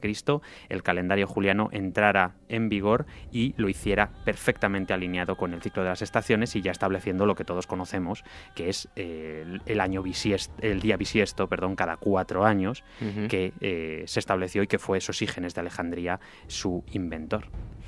Bueno, ya terminamos en este repaso que hacemos de calendario, podríamos eh, finalizar ya con el cristianismo y el calendario gregoriano, ¿no? Efectivamente. Eh, a partir de entonces, el calendario juliano, eh, durante todo el imperio romano, está en vigor, sin modificación ninguna, sigue perfectamente válido, hasta que en el siglo XVI, concretamente en 1582, pues el Papa Gregorio XIII decide hacer una pequeñísima reforma mm, dentro de lo que es el sistema global del calendario, que es lo que conocemos hoy en día como calendario gregoriano, que es el que todos usamos y conocemos hoy en día. Y es que simplemente eh, a través de los siglos se habían ido acumulando algunos días de retraso por un pequeño error de cálculo de 10 minutos que tenía el calendario eh, juliano y que además se había olvidado de eliminar algunos bisiestos en concreto cada ciertos años, que es lo que hace en definitiva la reforma del calendario gregoriano y que eliminó esos 10 días que había de, diferencia entre el calendario juliano y lo que luego ya fue el gregoriano. De hecho, es curioso porque eh, en el año 1582 hay 10 días que no existieron legalmente del día 5 pasaron al día 15. En las efemérides lo hemos dicho alguna Efectivamente, hay, hay, unos cuantos días ahí que no, existen en la historia, es súper curioso. Pero bueno, en cualquier caso, eh, a pesar de que tenemos esa pequeña modificación del calendario gregoriano, que es curioso ver también que los países que estaban bajo el dominio del Vaticano sí que lo aplicaron en ese momento, pero otros países como Inglaterra tardaron más tiempo en hacerlo, y de hecho, por eso eh, William Shakespeare y Cervantes murieron el mismo día, aunque digamos, en la misma fecha, pero no en el mismo día, porque uno murió en el día del calendario juliano y el otro lo hizo en el gregoriano unos días más tarde. Con lo cual, es, hay pequeños datos y curiosidades en el calendario que podemos encontrar, de hecho, también en, el libro y que pueden ser muy interesantes. Bueno, para como es obvio, eh, para guiarnos por un calendario tenemos que saber contar. ¿Cómo contaban en la antigua Roma? Pues de una forma que nos puede resultar distinta a nosotros, no, no, la concebimos como tal. Y es que los romanos contaban de una forma inclusiva, es decir, contaban el primero y el último día de una secuencia, si contaban los números, ¿no? Entonces, por ejemplo, si decimos que estamos en el tercer día antes de las calendas de enero, por ejemplo, para nosotros contar habría que contar tres días, pero para ellos el día en el que estaban ya contaba el siguiente era el segundo día y las propias calendas eran el tercer día en la secuencia, con lo cual es una forma que a nosotros nos resulta muy muy extraña para contar, pero que para ellos era lo más natural del mundo. Bueno, los eh, siglos, eras, meses, semanas, días, horas, ¿Cómo contaban los romanos? Pues, eh, y fíjate, aquí te acuerdas que te decía antes que había seguido un poco la secuencia que, tendrían los autores clásicos, y este es uno de esos puntos. Hay un autor que es Censorino, que precisamente tiene un tratado en el que nos cuenta esto eh, que acabamos de decir, cómo se cuentan las eras, cómo se cuentan los años, los meses, las semanas, los días, las horas, y lo hace precisamente así, ¿no? De lo general a lo particular, que es un sistema muy clásico para hacerlo, y es que había muchas formas de contar, por ejemplo, las eras. Todos conocemos una muy eh, corriente, digamos, eh, al pensar en Roma, que es la era apurbecóndita, la era desde la fundación de la ciudad, que paradójicamente no era muy utilizada en la vida cotidiana, por no decir que era prácticamente imposible escuchar a un ciudadano eh, nombrar el año en el que se encontraban a través de los años, a cóndita. Era más una forma de hablar un poco del pasado, cuando los autores clásicos de las fuentes literarias hablaban del pasado para referirse a los héroes, a las leyendas, entonces sí, entonces solían usar esa concepción de a cóndita, que tampoco es cierto que hasta el siglo I antes de Cristo, incluso hacia el cambio de era, eh, se fijó cuál, cuál, era ese año de fundación, porque ni los romanos tenían muy claro eh, cuál era esa realidad. Pero había otro sistema que efectivamente era el más utilizado, y es que los años en Roma se contaban pues mediante los cónsules que estaban en el cargo en ese año. Es decir, este año es el año de los cónsules tal y tal. Y todo el mundo sabía, a través del gobierno que tocaba ese año en Roma, eh, contabilizar los años. Pero luego con el imperio, por ejemplo, hubo cambios y se contaron los años de los emperadores. Este es el quinto año del reinado del emperador Augusto. Era una forma muy común. Cada emperador tenía sus años de reinado. Y finalmente eso es lo que acabó eh, imponiéndose, sobre todo en el Bajo Imperio, ya también con la cristianización del Imperio Romano, y es que eh, la era en la que todos nosotros vivimos actualmente, que es la era cristiana, que contamos eh, los años a partir del nacimiento de Jesucristo, que es una fecha también establecida y que incluso la Iglesia reconoció que, que era algo simbólico y no real, pues eso no lo conocieron los romanos. En época romana nadie habría sido capaz de contar eh, por años desde el nacimiento de Cristo porque realmente no conocían eh, esa concepción como tal. Y de hecho la fórmula eh, para contar los años antes de Cristo es todavía más tardía y es que hasta eh, la Baja Edad Media y la Edad Moderna no encontramos las primeras menciones que nos hablen de los años antes de Cristo. Lo normal hasta entonces era hablar de años después de Cristo y para años anteriores, por ejemplo, usar Apurbe Condita. Bueno, estamos hablando con Néstor Marqués de mm, su libro Un año en la antigua Roma, la vida cotidiana de los romanos a través de su calendario, editado por Espasa. Y si te parece, vamos ahora a hablar de algunas de esas festividades eh, del día a día. Comenzamos pues por el, primer año nuestro, aunque no era el de los romanos, que es en enero. Eh, ¿Qué podemos destacar de, este mes? Pues el mes de enero que empezó a ser eh, ese primer mes del año, seguramente hacia el siglo VII antes de Cristo, es decir, cuando introducen el mes, parece que quizá pudo ser el penúltimo mes durante algún tiempo. Hay algunos investigadores que defienden que sí, otros que no, pero muy pronto pasó a ser ya el primer mes del año. Y es que estaba eh, dedicado Januarius al dios Jano, que es un dios bifronte de dos caras, que con una mira hacia el pasado y con la otra hacia el futuro. Es decir, es una alegoría perfecta para terminar el año antiguo y empezar el año nuevo. Era un mes bueno, pues festivo en el que tomaban posesión de sus cargos los cónsules, el gobierno de, de Roma, y además había algunas festividades interesantes como pueden ser las compitalia, por ejemplo, en las que se dedicaban a los lares compitales que eh, protegían las encrucijadas, los cruces de calles y que, bueno, pues eh, tenían bastante fama eh, como protectores de, de, los romanos y de la, de la sociedad en general. febrero, como decíamos, no siempre el eh, segundo mes, mm, como nosotros tenemos, en las eh, festividades em, arcaicas, eh, bueno, nos hablabas antes de, febrero, que era un mes un tanto especial, ¿no? Sí, era un mes eh, dedicado precisamente pues, a la purificación, tanto personal como de las ciudades incluso, porque tenían una fiesta eh, que es el Amburbium, que literalmente lo que pretendía era purificar el recinto sagrado de la ciudad, pero también, como decía, para, para las propias personas, y eso se veía perfectamente en una de las fiestas más conocidas del mundo romano, que son las Lupercalia, te iba a preguntar yo por ello. Precisamente.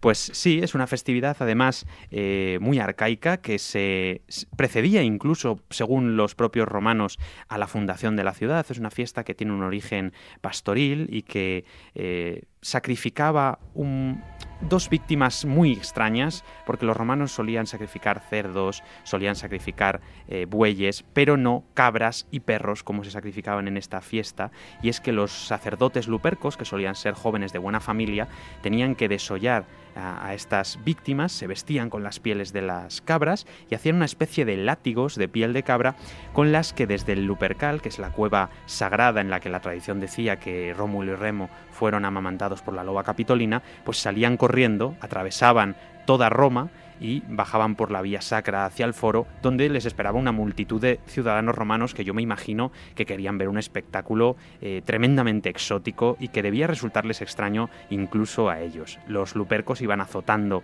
a toda la multitud y de hecho especialmente a las mujeres, porque eh, ellas se ofrecían, ofrecían las manos, la espalda, y eh, porque estaba considerado que recibir el azote de los lupercos era eh, un elemento de fertilidad y de salud. Yo entiendo que no debía ser un azote, digamos, con fuerza, sino algo más ritual. Bueno, en marzo termina la purificación de febrero, llega el buen tiempo. El 1 de marzo se produce un curioso eh, evento que es el nacimiento de un dios, ¿no? Efectivamente, el dios Marte, el padre de la estirpe romana, que, porque es el que engendró con Rea Silvia a Rómulo y a Remo, como no podía ser de otra manera, el iniciador del año arcaico, pues el 1 de marzo y todo el mes está dedicado al dios Marte. También porque con la llegada del buen tiempo, eh, para los romanos comenzaba la campaña de eh, batallas militares militares. Y qué mejor forma de empezar las campañas militares que dedicándole este mes a marzo. Hay una cosa interesante y es que hay mucha gente que piensa que el año romano comenzó en marzo hasta el año 153 a.C. y seguro que los que nos están escuchando lo han oído alguna vez o lo han leído en internet. Y es que hay un error y, en el libro también desmiento un poco algunos de estos mitos que se han ido transmitiendo con el tiempo eh, y es que en el año 153, por la guerra que había en Hispania contra los segedenses, pues se decidió eh, que el año consular, es decir, el año político de Roma, eh, cuando tomaban los cónsules eh, su cargo, empezara el 1 de enero, porque hasta entonces había empezado en las idus de marzo, es decir, el 15 de marzo. Pero solo eso, es decir, el cambio que se produjo es un cambio del inicio del año político, que empezó en enero, para que los cónsules pudieran ir a la guerra en Hispania mucho antes. Pero el año civil, el año por el que se regían todos los romanos, llevaba comenzando en enero desde el siglo VII a.C. Néstor, todas estas celebraciones, digamos que se realizaban y participaban en ellas, acudía eh, todo el pueblo, este día no se trabajaba o se compatibilizaba con un día laboral. Bueno, hay que tener en cuenta que yo he estado haciendo... Se, dice mucho Efectivamente, sí. Que... no creo yo que fuese tanto, ¿no? claro, eh, cuando pensamos en Roma muchas veces, y por, por Twitter a mí mucha gente me lo dice, ¿no? Es que estos romanos estaban todo el día de fiesta, esto es imposible, ¿cómo estaban? ¿Cómo vivían? ¿Cómo trabajaban? Pues bien, eh, muchas veces los que podían permitirse hacer fiesta, digamos, eran los más pudientes, eran las clases ricas que no tenían necesidad de trabajar para poder eh, sobrevivir. Pero es verdad que también muchas de estas festividades, eh, digamos que eran no todo el día, sino que una pequeña parte.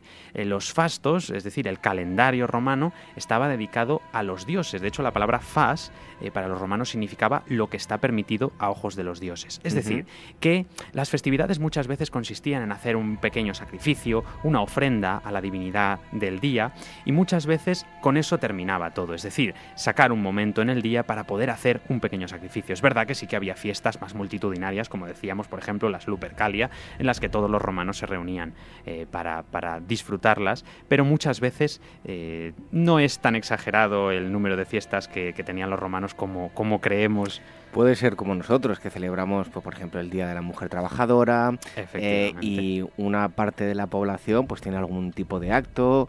En otras ocasiones los reyes o el presidente del gobierno van a un tipo de acto durante la mañana, o sea que también tenemos que entenderlo así, ¿no? Eso es. Y al final, haciendo cálculos, eh, contabilizando todas las fiestas de los romanos, por ejemplo, con nuestros días, eh, vamos a decir, los fines de semana, más las fiestas que tenemos a lo largo del año, no creas que es tan descabellado el número, están casi a la par, con lo cual no todos los sábados y domingos son fiesta para todo el mundo, pero sí que es verdad que tradicionalmente se consideran como días no laborables y de ahí es un poco donde podemos ver la real, la comparación que podemos hacer realmente con, con Roma, con nuestros fines de semana y las festividades que tenemos a lo largo del año.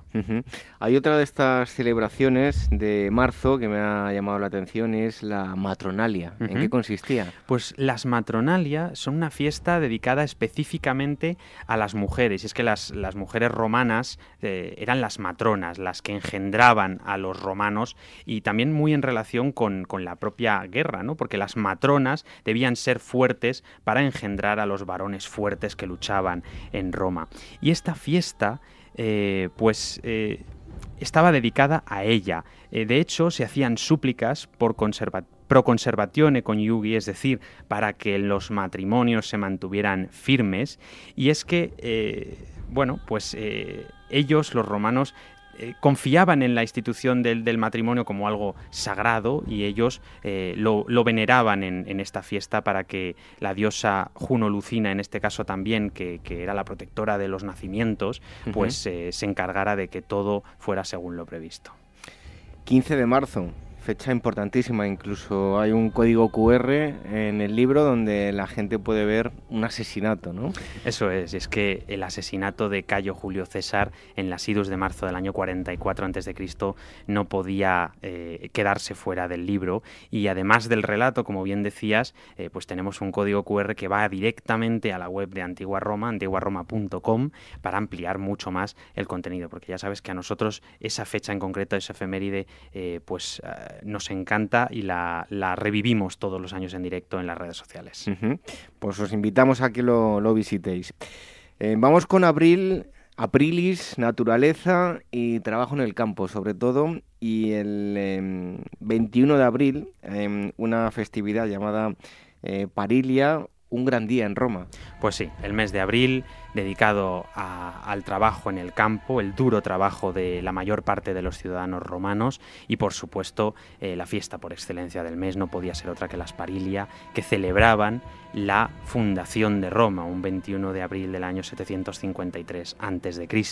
Esta fiesta, que también era, estaba muy relacionada con el origen eh, pastoril de Roma, trataba de hacer ver cómo Rómulo había dibujado en la, en la tierra el sagrado Pomerium, que es el recinto eh, sacro de la, de la, ciudad de Roma, y lo había hecho con una yunta de bueyes y un arado, y había ido haciendo ese sulcus primigenius, ese surco primigenio que delimitó eh, las fronteras de la propia ciudad de Roma. Había muchos ritos, y de hecho, eh, con el paso del tiempo y con la llegada del imperio, las, las Parilia se hicieron cada vez más grandes y de hecho el emperador Adriano eh, les cambió el nombre y les las convirtió en las Romaya, es decir, haciendo alusión al nombre de la propia diosa Roma en la festividad para celebrar de hecho la inauguración del gran templo dedicado a Venus y a Roma que hoy en día eh, podemos encontrar justo enfrente del Coliseo en Roma. En, mayo vemos un mes terrorífico para muchos romanos, ¿no? ¿Por qué es terrorífico? Pues sí, pudiéramos pensar que, el mes de mayo, tan relacionado en el mundo cristiano con las flores, María, eh, pues no, para los romanos era todo lo contrario. El mes de mayo era un mes bastante terrible porque los días 9, 11 y 13 de mayo los romanos celebraban las Lemuria. Eran unas fiestas eh, que Debemos pensar que a los romanos temerosos de los dioses debía asustarles de una forma inimaginable, porque ellos realmente llegaban a pensar que lo que hacían era totalmente real y de hecho hay fuentes ya posteriores del Bajo Imperio que, realmente se preguntan, ya en un mundo eh, influido por las religiones monoteístas y por el cristianismo, si los antiguos romanos para ellos también llegarían a creerse todo esto y, pensemos que sí. De hecho en las Lemuria el pater familias debía levantarse a medianoche, imaginaos lo que supone esto en una eh, casa sin iluminación de ningún tipo, tenía que ir totalmente a oscuras y tenía que llegar hasta el larario donde debía eh, empezar a tirar habas negras hacia atrás, hacia las espaldas y sin mirar en ningún momento, porque el pater familias en ese momento, pensaban los romanos, estaba rodeado por los lemures, que son los espíritus malignos que acechaban a las familias, y este ritual servía para ahuyentarlos durante un año más y que no atraparan sus almas. Debía ser algo totalmente terrorífico para ellos y que, bueno, esas noches no debía dormir nadie en las casas.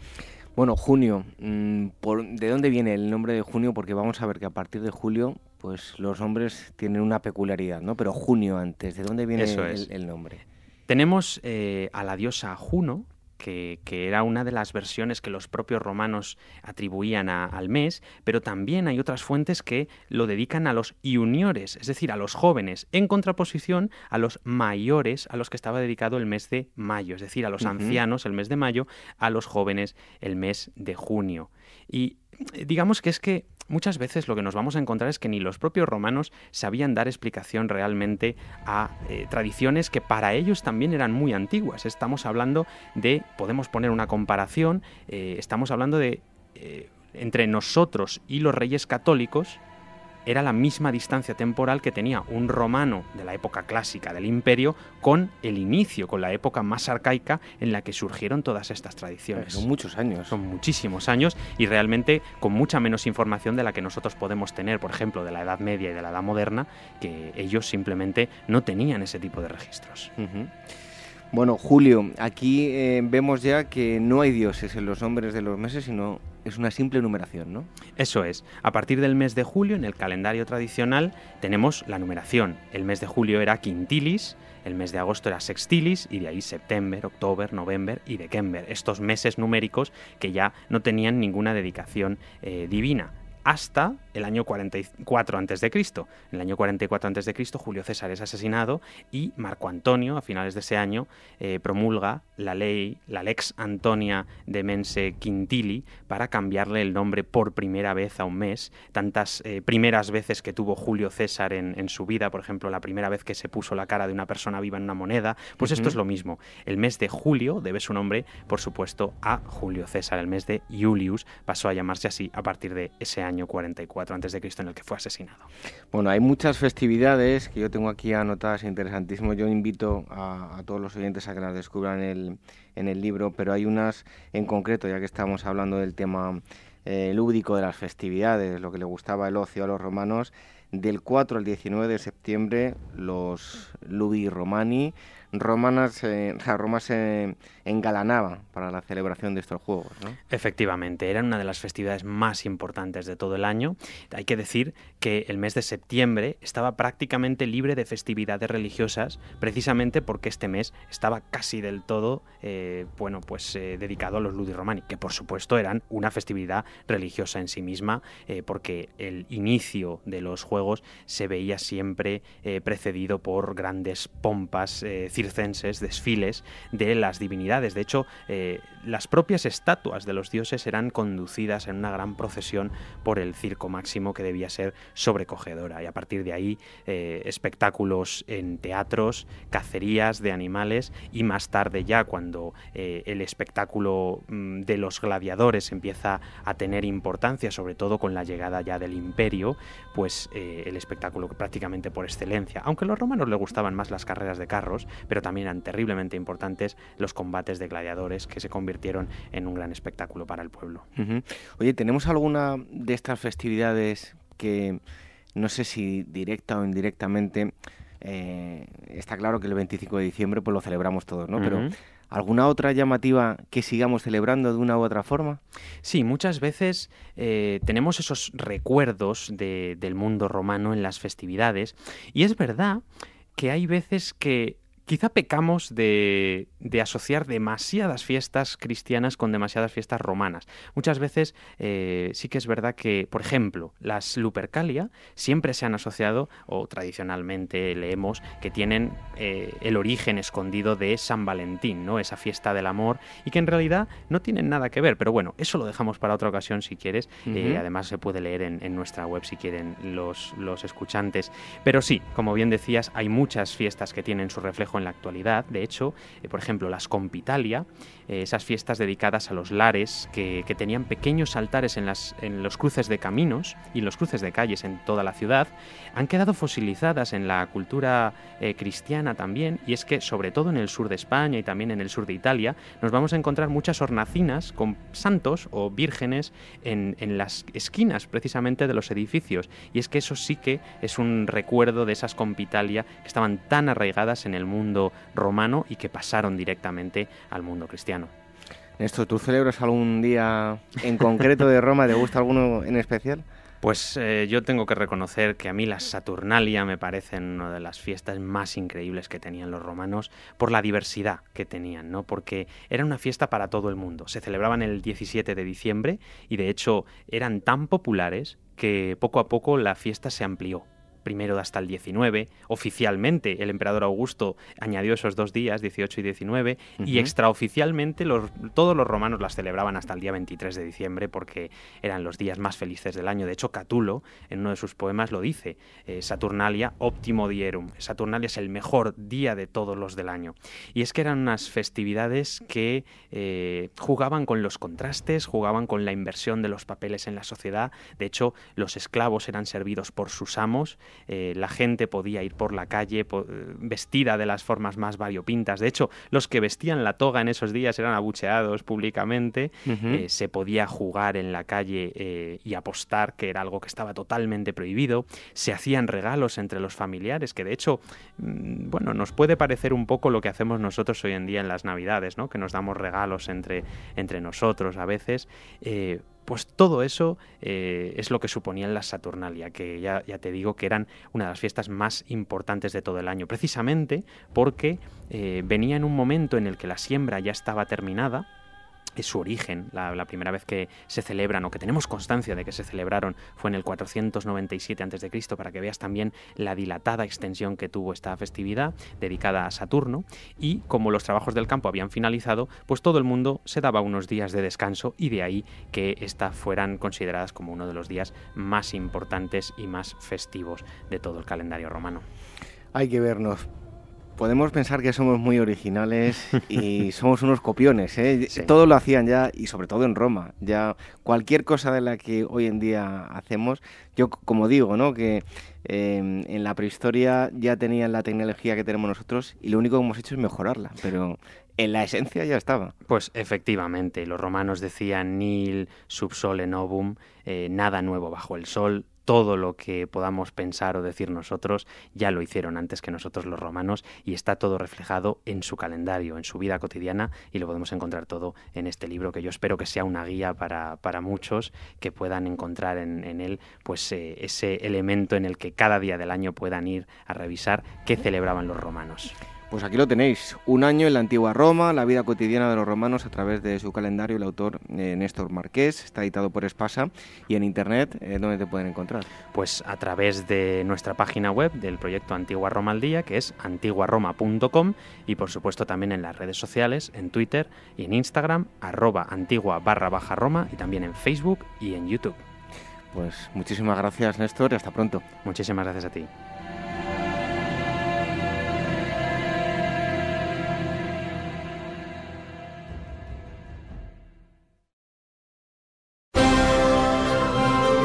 En el año 1274 a.C., dos ejércitos colosales se enfrentaron en las llanuras ante la ciudad de Cadés. Este mes sigue con despertaferro antiguo y medieval a los carros de guerra del faraón Ramsés II y el rey hitita Muguatali II para conocer las decisiones políticas, las estrategias y las tácticas militares que dieron forma al choque decisivo de dos de los mayores imperios de la antigüedad. A la venta en librerías, kioscos, tiendas especializadas y despertaferro-ediciones.com. Esto te estás perdiendo si no escuchas a Luis Vicente Muñoz en Capital, La Bolsa y la Vida. Yo creo que la subida no va a ser inminente, con lo cual se puede eh, reproducir un cierto desparejamiento que puede pues, ser un riesgo añadido. No tiene solución fácil encima de la mesa Mario Draghi en estos momentos. No te confundas. Capital, La Bolsa y la Vida con Luis Vicente Muñoz, el original.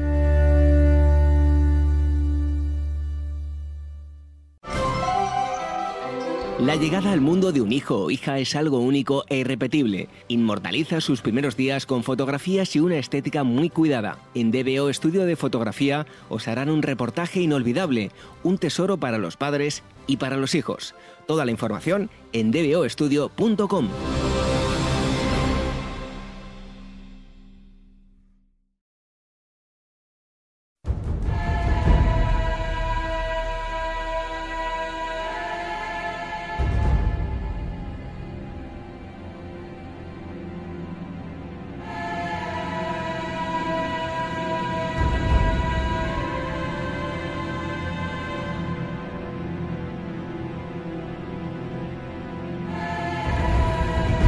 muchos de ustedes, seguro que muchos oyentes les encanta viajar y si encima conocen lugares con una importante carga histórica, pues mejor que mejor. Y tenemos aquí a dos amigos que son como Willy Fogg, que no vienen más porque están de un lado para otro, dando unas explicaciones, dando otras y siempre, siempre relacionado con la historia, con la arqueología. Tenemos nuevamente, después ya de, de unas cuantas semanas, meses, a eh, Jesús Barba, Mateo Velardi de Pausanias, Viajes Arqueológicos y Culturales. Bienvenidos, después de tanto tiempo. Hola David, buenas tardes. Hola David. Sois como Willy Fogg, ¿eh? que no paréis de viajar de un lado a otro, en España, fuera de ella, pero siempre con la historia como denominador común, ¿no? Bueno, pues eh, hoy nos vais a hablar de, Grecia. Em, vamos a aprovechar que estáis preparando un, itinerario, como digo yo, cargado de historia y arqueología. Y nos vamos a ir a uno de esos puntos importantes, uno de esos puntos clave. Em, bueno, pues tú que Jesús siempre aconsejas a todos los, que quieran un, itinerario de, la Grecia clásica. Pues uno de los sitios que em, para mí es especial de todos los sitios con Grecia es Eleusis. Y bueno, hoy nos gustaría un poquito hablar de Eleusis, em, este, uno de los yacimientos más importantes eh, de la Grecia clásica, un santuario mistérico mm, de primera magnitud que eh, podemos visitar, se pueden visitar los restos arqueológicos en el actual pueblo de Lefsina, eh, cerca de la carretera que une Atenas con el Peloponeso, eh, más o menos para que se ubiquen nuestros oyentes, pues entre la isla de Salamina y el continente, a unos 20-30 minutos del, eh, del, centro de Atenas. Eh, Eleusis para mí es uno de los lugares que no pueden faltar nunca en un itinerario que se diseñe en la Grecia clásica. para todos aquellos viajeros pues, que quieran acercarse a algunos de los aspectos más importantes de la mentalidad mítica y religiosa de los griegos antiguos, como, como comentaba antes. Aunque ya lo escuchan los oyentes a lo largo de los programas, pero ¿cuándo os vais? Pues en, a finales del mes. A finales de octubre, principios de noviembre. Finales de octubre eh, os vais, ¿no? O sea, que el, que quiera ir, que se dé prisa. y que os llame rápidamente, que se meta también en internet, en, en la página web de, Pausanias y que contacte con vosotros. Bueno, eh, ¿qué se puede ver en el Eusis hoy en día? Bueno, pues son varios los restos más eh, importantes. Como comentaba antes, es, uno de los santuarios más significativos de la antigua Grecia. Eh, tenía una importancia religiosa y ritual imprescindible para el mundo helénico y en especial para la ciudad de Atenas. Em, es verdad que desde el punto de vista turístico hoy en día pues, eh, está fuera de los circuitos turísticos tradicionales. nunca hay grupos, es un sitio en el que apenas puedes encontrarte a alguna persona visitando las ruinas. Eh, pero como comentaba antes, pues es un yacimiento muy, eh, eh, muy, muy, muy, muy interesante. Nada más llegar al yacimiento, lo que nos encontraríamos sería un patio sagrado, que es el lugar donde terminaba esta especie de procesión de la cual hablaremos ahora más adelante, en la que se han encontrado restos de altares, los restos de un templo de Artemis y Posidón, eh, un patio delimitado por un pórtico en ambos lados. También se encuentran eh, restos de dos arcos triunfales eh, que están relacionados seguramente con la época de Adriano, es decir, posteriores al año 129-130 después de Cristo. también se puede ver en este patio el pozo del Colícoron, que es un lugar muy importante. Creo que también hablaremos ahora con Mateo más adelante de este, de este espacio. Em, desde este espacio em, se accede a la vía sacra a través de dos propilios. El propilio mayor, eh, que está fechado en época de los emperadores Antonino Pío y Marco Aurelio, eh, que tiene una clara, está claramente inspirado en, los propilios de, eh, de, la, de, la, de, la, Acrópolis ateniense. luego tendríamos un segundo propilio, más pequeño, de estilo jónico, eh, que sabemos que fue construido por el procónsul Apio Claudio Pulcro hace el año 54 a.C. Encontramos también eh, restos eh, que jalonan la vía sacra, lo que se conoce como el Plutonion, varios espacios posiblemente relacionados con culto y aparte de las murallas que aún pueden verse de la época de Pisístrato y de Pericles, pues los restos más importantes lógicamente son los del Telesterion, que es este espacio sagrado donde se llevaban a cabo estos eh, rituales de los cuales, pues bueno, ahora podemos hablar un poco más adelante. Eso en cuanto a lo que son las estructuras eh, a nivel arqueológico, pero Mateo, ¿qué son los misterios eleusinos? Bueno, como decía justamente Jesús, eh, no, podemos entender el, Eleusis, sus restos arqueológicos, sin hablar de un mito muy famoso, que es el mito de Demeter y, y Perséfone, ¿no? y de los relacionados misterios eleusinos. ¿Qué son los misterios? Pues eh, se trata, como sugiere la palabra misma, de rituales y conocimientos religiosos, espirituales, de tipo iniciático, que se pueden celebrar y se transmitían eh, en este extraordinario santuario del cual estábamos hablando, tan importante. Este secreto mm, obviamente no se puede difundir, esto nos lo, está, hecho que no se pueda difundir, nos lo dicen varias fuentes, y, también existían este mismo santuario del cual hablaba Jesús, que eran inaccesibles para quien no estaba iniciado. Los misteria no eran un aprendizaje dogmático, sin embargo, no era una cosa que se aprendía simplemente escuchando. ¿no? De hecho, eh, Aristóteles, y leo una, cita suya, según Aristóteles, eh, los que se inician en, esto, en los misterios no es preciso que aprendan algo intelectualmente, o sea, de forma intelectual, sino experimenta una impresión y que se produzca en ellos una disposición de ánimo, es decir, que hayan alcanzado la actitud requerida. Es una actitud, ¿no? Esta, esta eh, iniciación.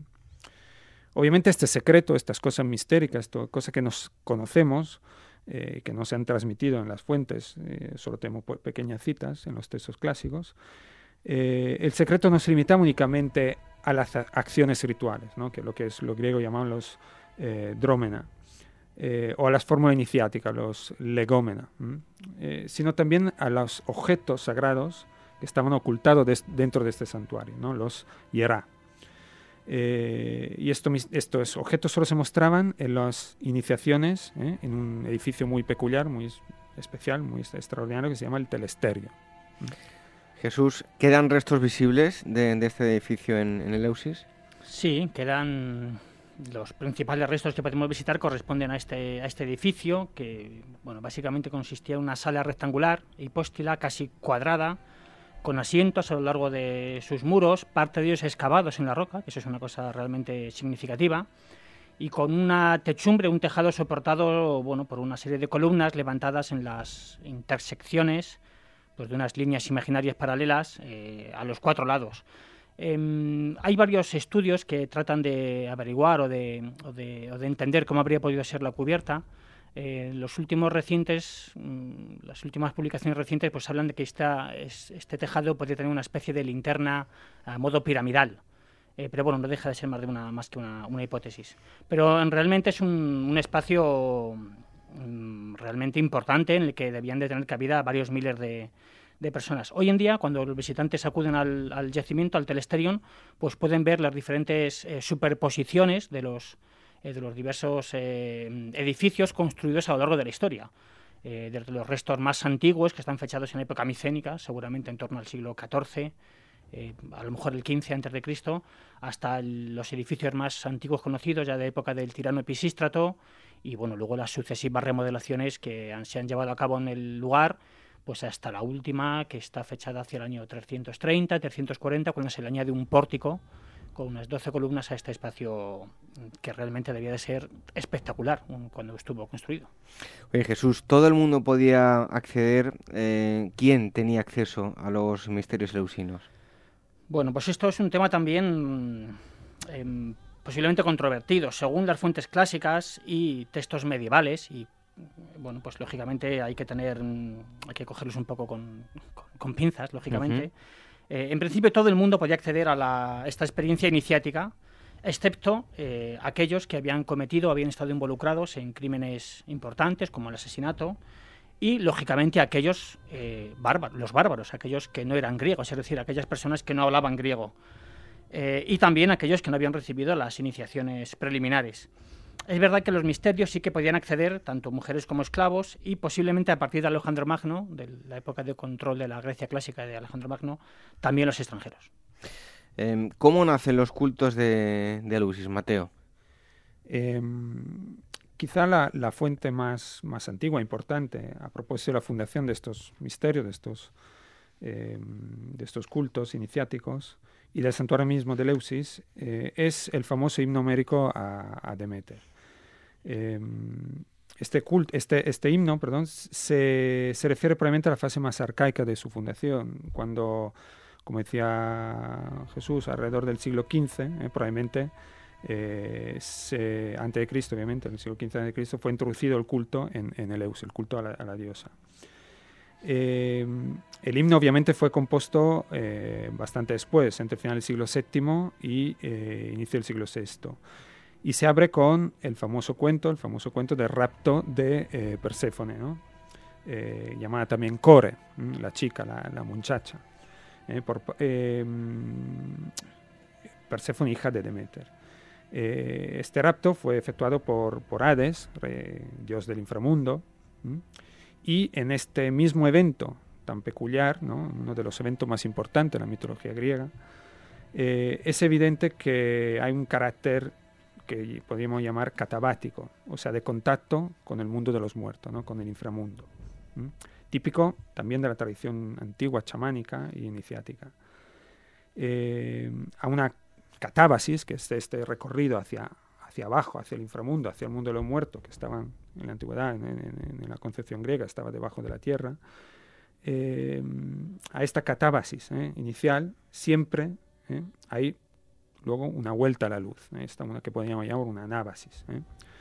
Todo esto de acuerdo con también la doble esencia, esencia que, de la misma diosa Demeter, que es diosa de la madre tierra, diosa de la agricultura y ctónica, en el sentido del subsuelo, de la tierra, de las raíces de, los, de las plantas, y también Ge, o sea, superficie de la tierra iluminada del sol. ¿eh? Bien, la desaparición de la, de la hija de Demeter, ¿eh? de Perséfone, de, de, Core, hace caer Demeter en un sufrimiento extremo, ¿no? en una, eh, una tristeza infinita. Eh, mientras la busca por todas partes, durante todo el mundo conocido, ¿eh? Mm, durante, durante nueve días. La busca y lleva en la mano antorchas para buscarla también de noche. De hecho, las antorchas son uno de los símbolos famosos de la, de la búsqueda iniciática leusina. En Eleusis, te interrumpo Mateo, sí. gran parte de los restos arqueológicos que podemos ver, eh, si nos los observamos con detenimiento, vemos que están decorados con cereal, uh -huh. con trigo y con antorchas. Exacto, porque otra, otro elemento importantísimo eh, en esta búsqueda es la antorcha, es la ayunas, ¿eh? el hecho de no lavarse. ¿m? Y estos aspectos, ayuno y peregrinaje, serán precisamente unas características propias de las celebraciones preliminares de los misterios. Y posiblemente de las mm, varias acciones rituales esotéricas ¿m? de la, lo que se llamaban los griegos la miesis, ¿eh? el grado de iniciación mediante el cual se alcanzaba la condición de mistés, de iniciado. Eh, como decía, en su peregrinaje, en búsqueda de, su hija Core, de, la diosa Demeter, llega precisamente a Eleusis, donde eh, estaba el señor, donde la, corte del, señor Celeo ¿eh? de su mujer Metanira. La diosa llega bajo el aspecto de una mendiga y es acogida en el palacio por Celeo, en su palacio. Pero rechaza, como decíamos, eh, el agua, comida, rechaza el vino, ¿eh? el vino que es una prerrogativa especial de Dionisio, otro dios eh, también involucrado en, estos misterios en cierta, en cierta manera, sobre todo en las procesiones. solo acepta alimentarse con el famoso ciceón, que es una especie de mezcla, una bebida, mezcla de agua, harina de cebada y menta, parece. ¿no?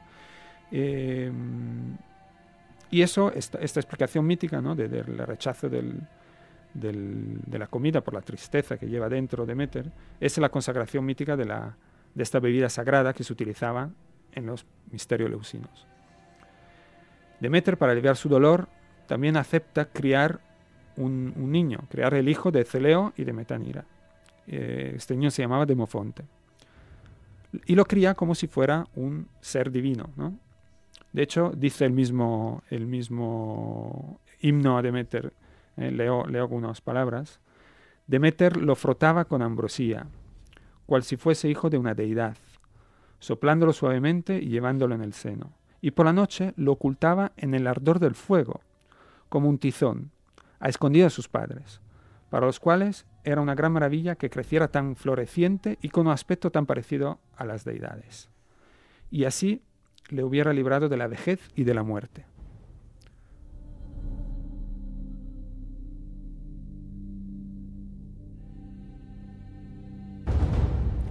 Y después de este texto continúa, quería hacer una pausa ahí porque, claro, sí. estabas metiendo tan profundamente, digo, hay que dejarle a los oyentes que asimilen esa información. Este, esta última frase, precisamente, eh, y así le hubiera librado de la vejez y de la muerte, ¿eh? Nos hace pensar, y quizá acertamos haciéndolo, eh, que una de las recompensas precisamente de, esa inicia iniciación mistérica de, de Leusis fuese propio la inmortalidad, la promesa de la vida más allá de la muerte, quizá, ¿eh? son interpretaciones siempre.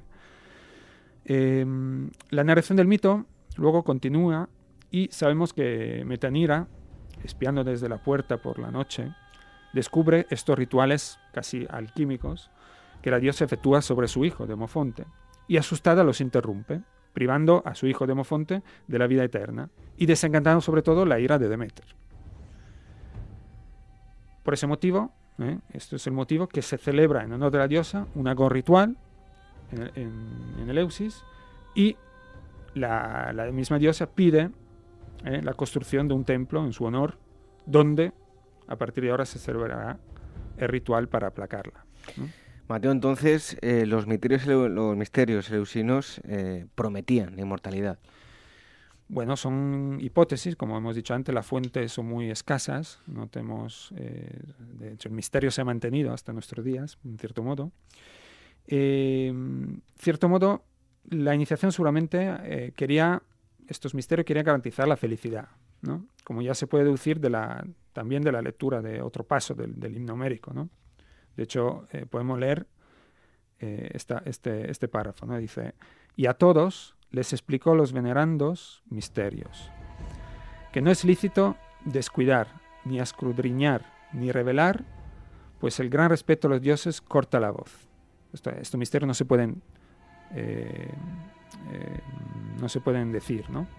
Dichoso entre los hombres terrestres el que les ha contemplado, pues el no iniciado en estos misterios, el que de ellos no participa, no alcanza jamás una suerte como la de, aquel, ni aún después de muerto, en la oscuridad tenebrosa.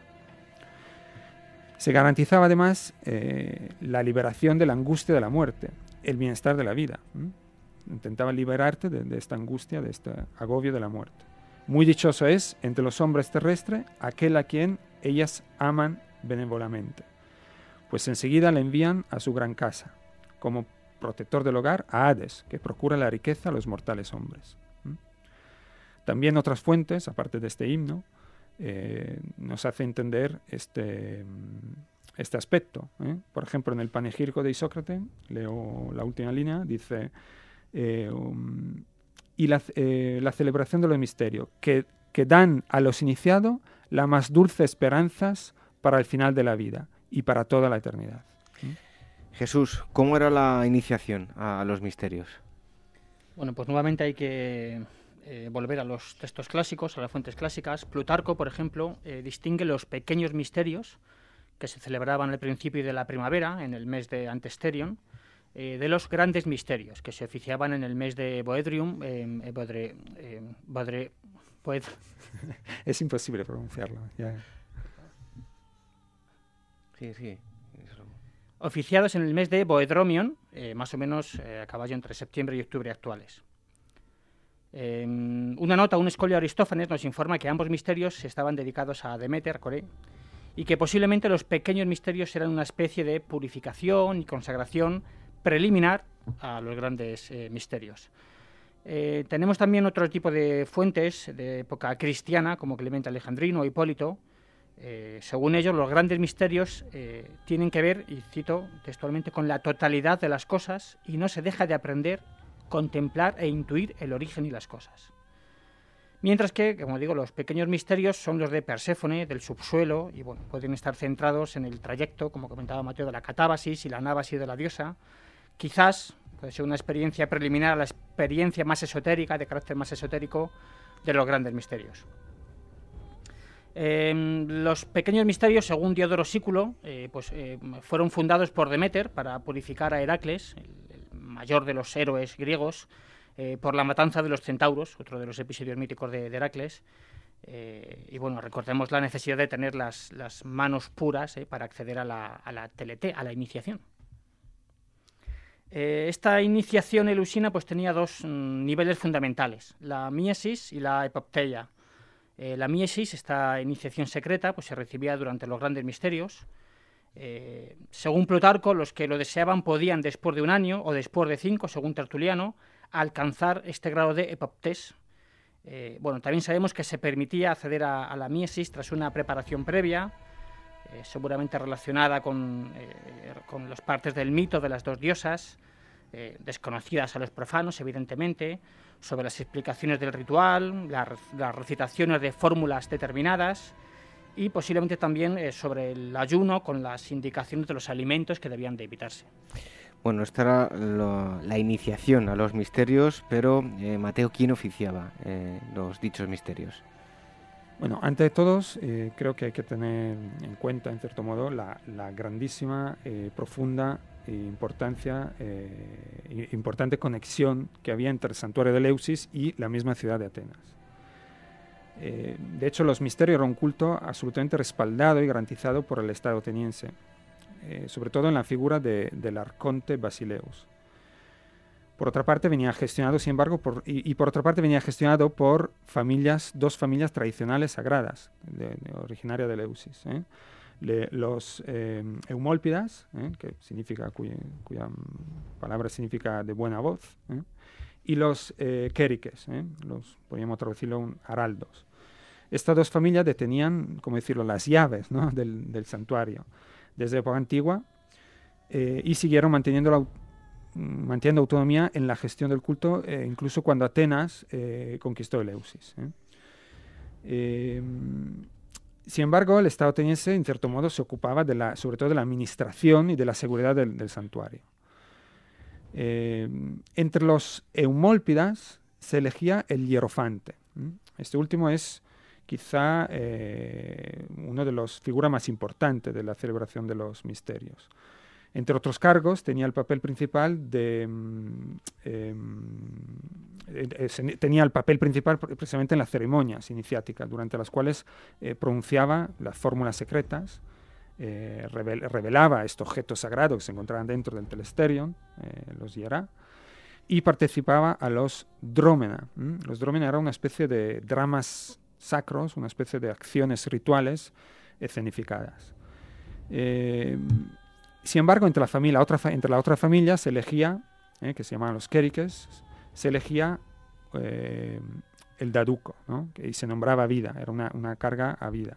¿eh? durante la ceremonia, ese, ese, personaje, este, este, mm, este mm, especie de sacerdote, llevaba la doble antorcha, de ahí viene su nombre, el que lleva las antorchas, y un poco a imitación de Perséfone y eh, tenía también un papel destacado en, la TLT, o sea, la iniciación, en eh, la teía, la visión, en la visión final de la iniciación y en la purificación.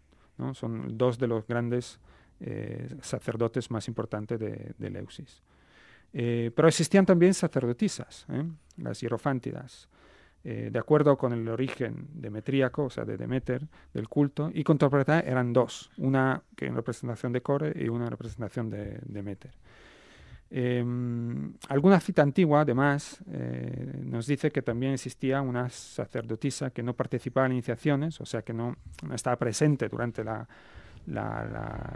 durante el momento que se mostraron los objetos sagrados, y que sin embargo se unía al hierofante durante la representación del citado dromenón hierogámico, de esta representación sagrada.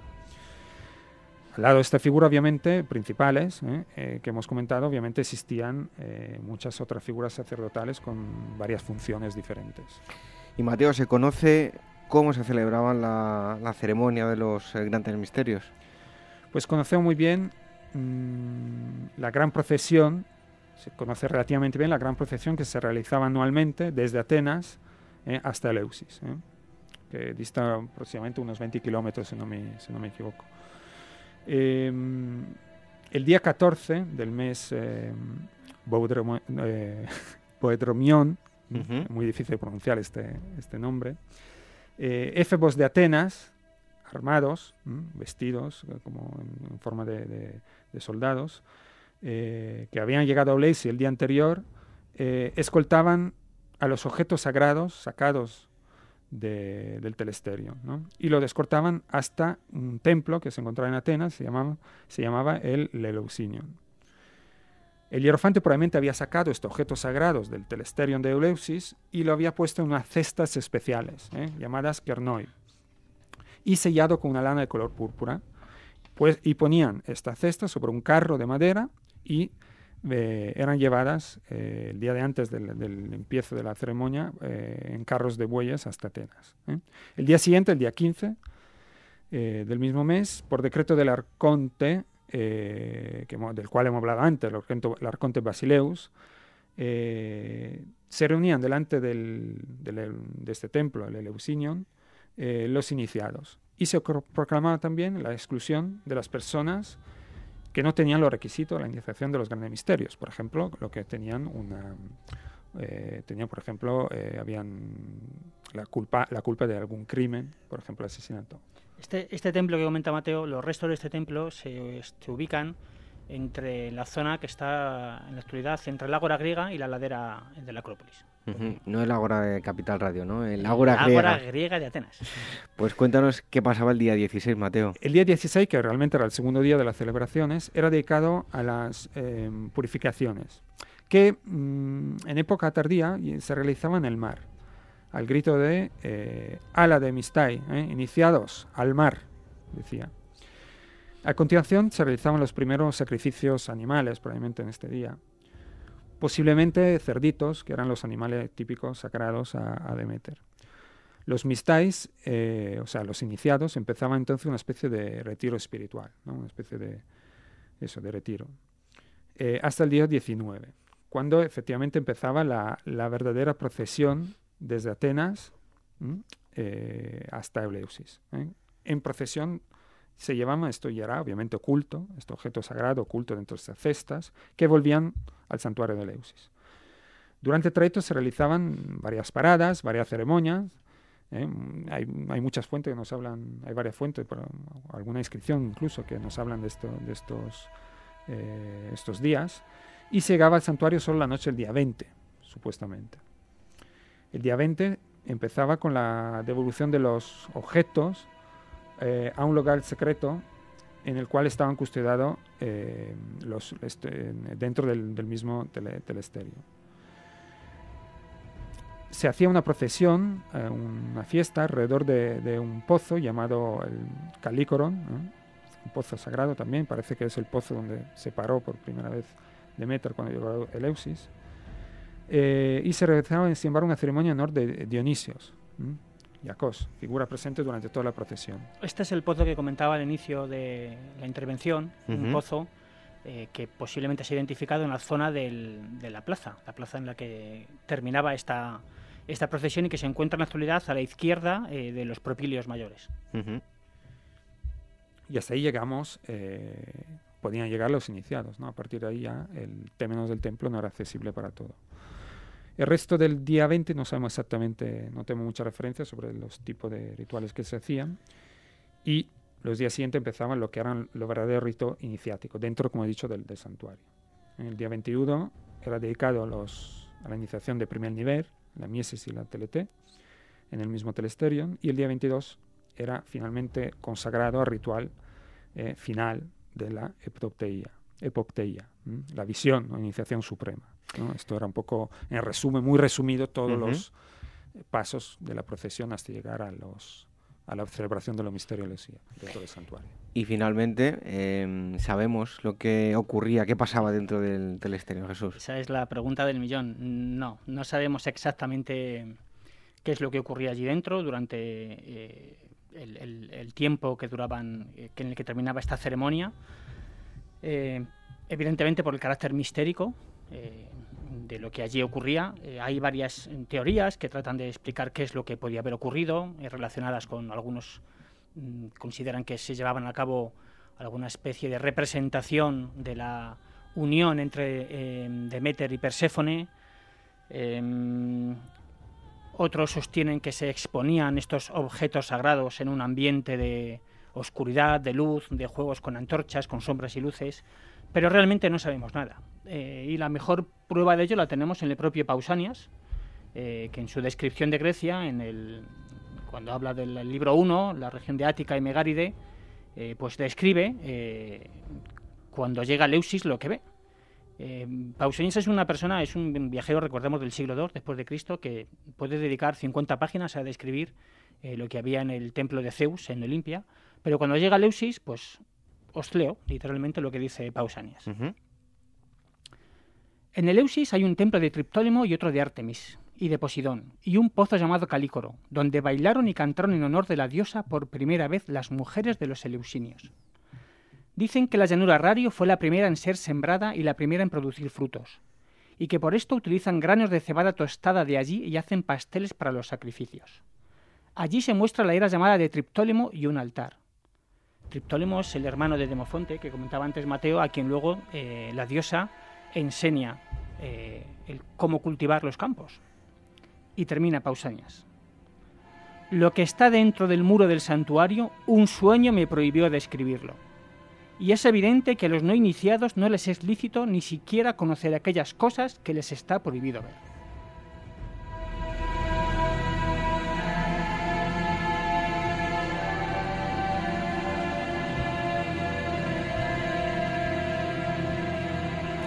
¿Cómo nos gusta lo prohibido, lo desconocido?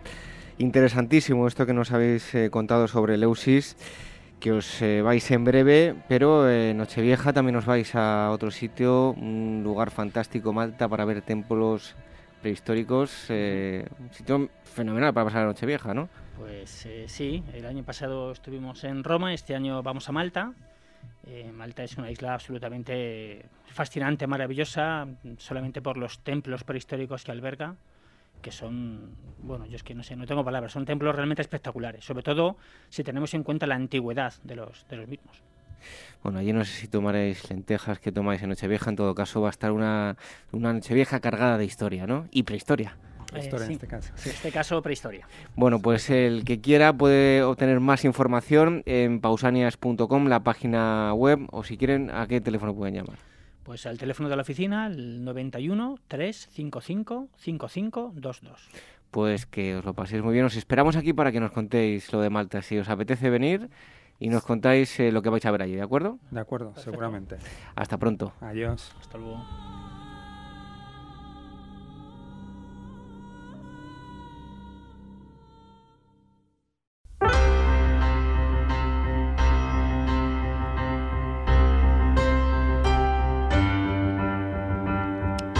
Terminamos este tercer programa especial de verano que hemos dedicado como la pasada semana a la antigüedad. Hoy en la primera parte hemos hablado con la historiadora Lucía Vial sobre la vida cotidiana en Roma en definitiva cómo era su día a día.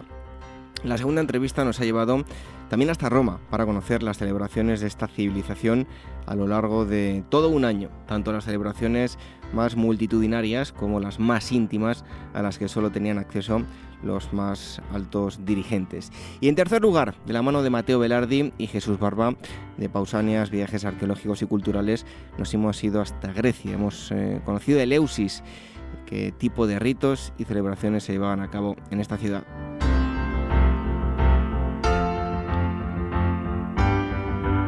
Les agradecemos y les animamos a que sigan dejando valoraciones en los podcasts a través de los que nos pueden escuchar, iBox, iTunes, eh, Spreaker, porque todo eso hace que lleguemos a mucha más gente. Así que muchísimas gracias por molestarse y dejar sus eh, comentarios. Recordarles también que nos pueden escuchar a través de la sintonía de Capital Radio todos los eh, sábados a las 22 horas y a través de la aplicación para dispositivos móviles de, Capital Radio. También a través de Radio Sapiens todos los domingos. Las redes sociales, antes de marcharnos, el Twitter, arroba agorahistoria, facebook.com barra agorahistoria programa y telegram.me barra agorahistoria radio. Y el email, por si nos quieren eh, contactar, tenemos dos direcciones, contacto arroba agorahistoria.com y ahora arroba capitalradio.es. Regresamos el próximo sábado. Disfruten del verano, como siempre decimos, y que sean felices. Adiós.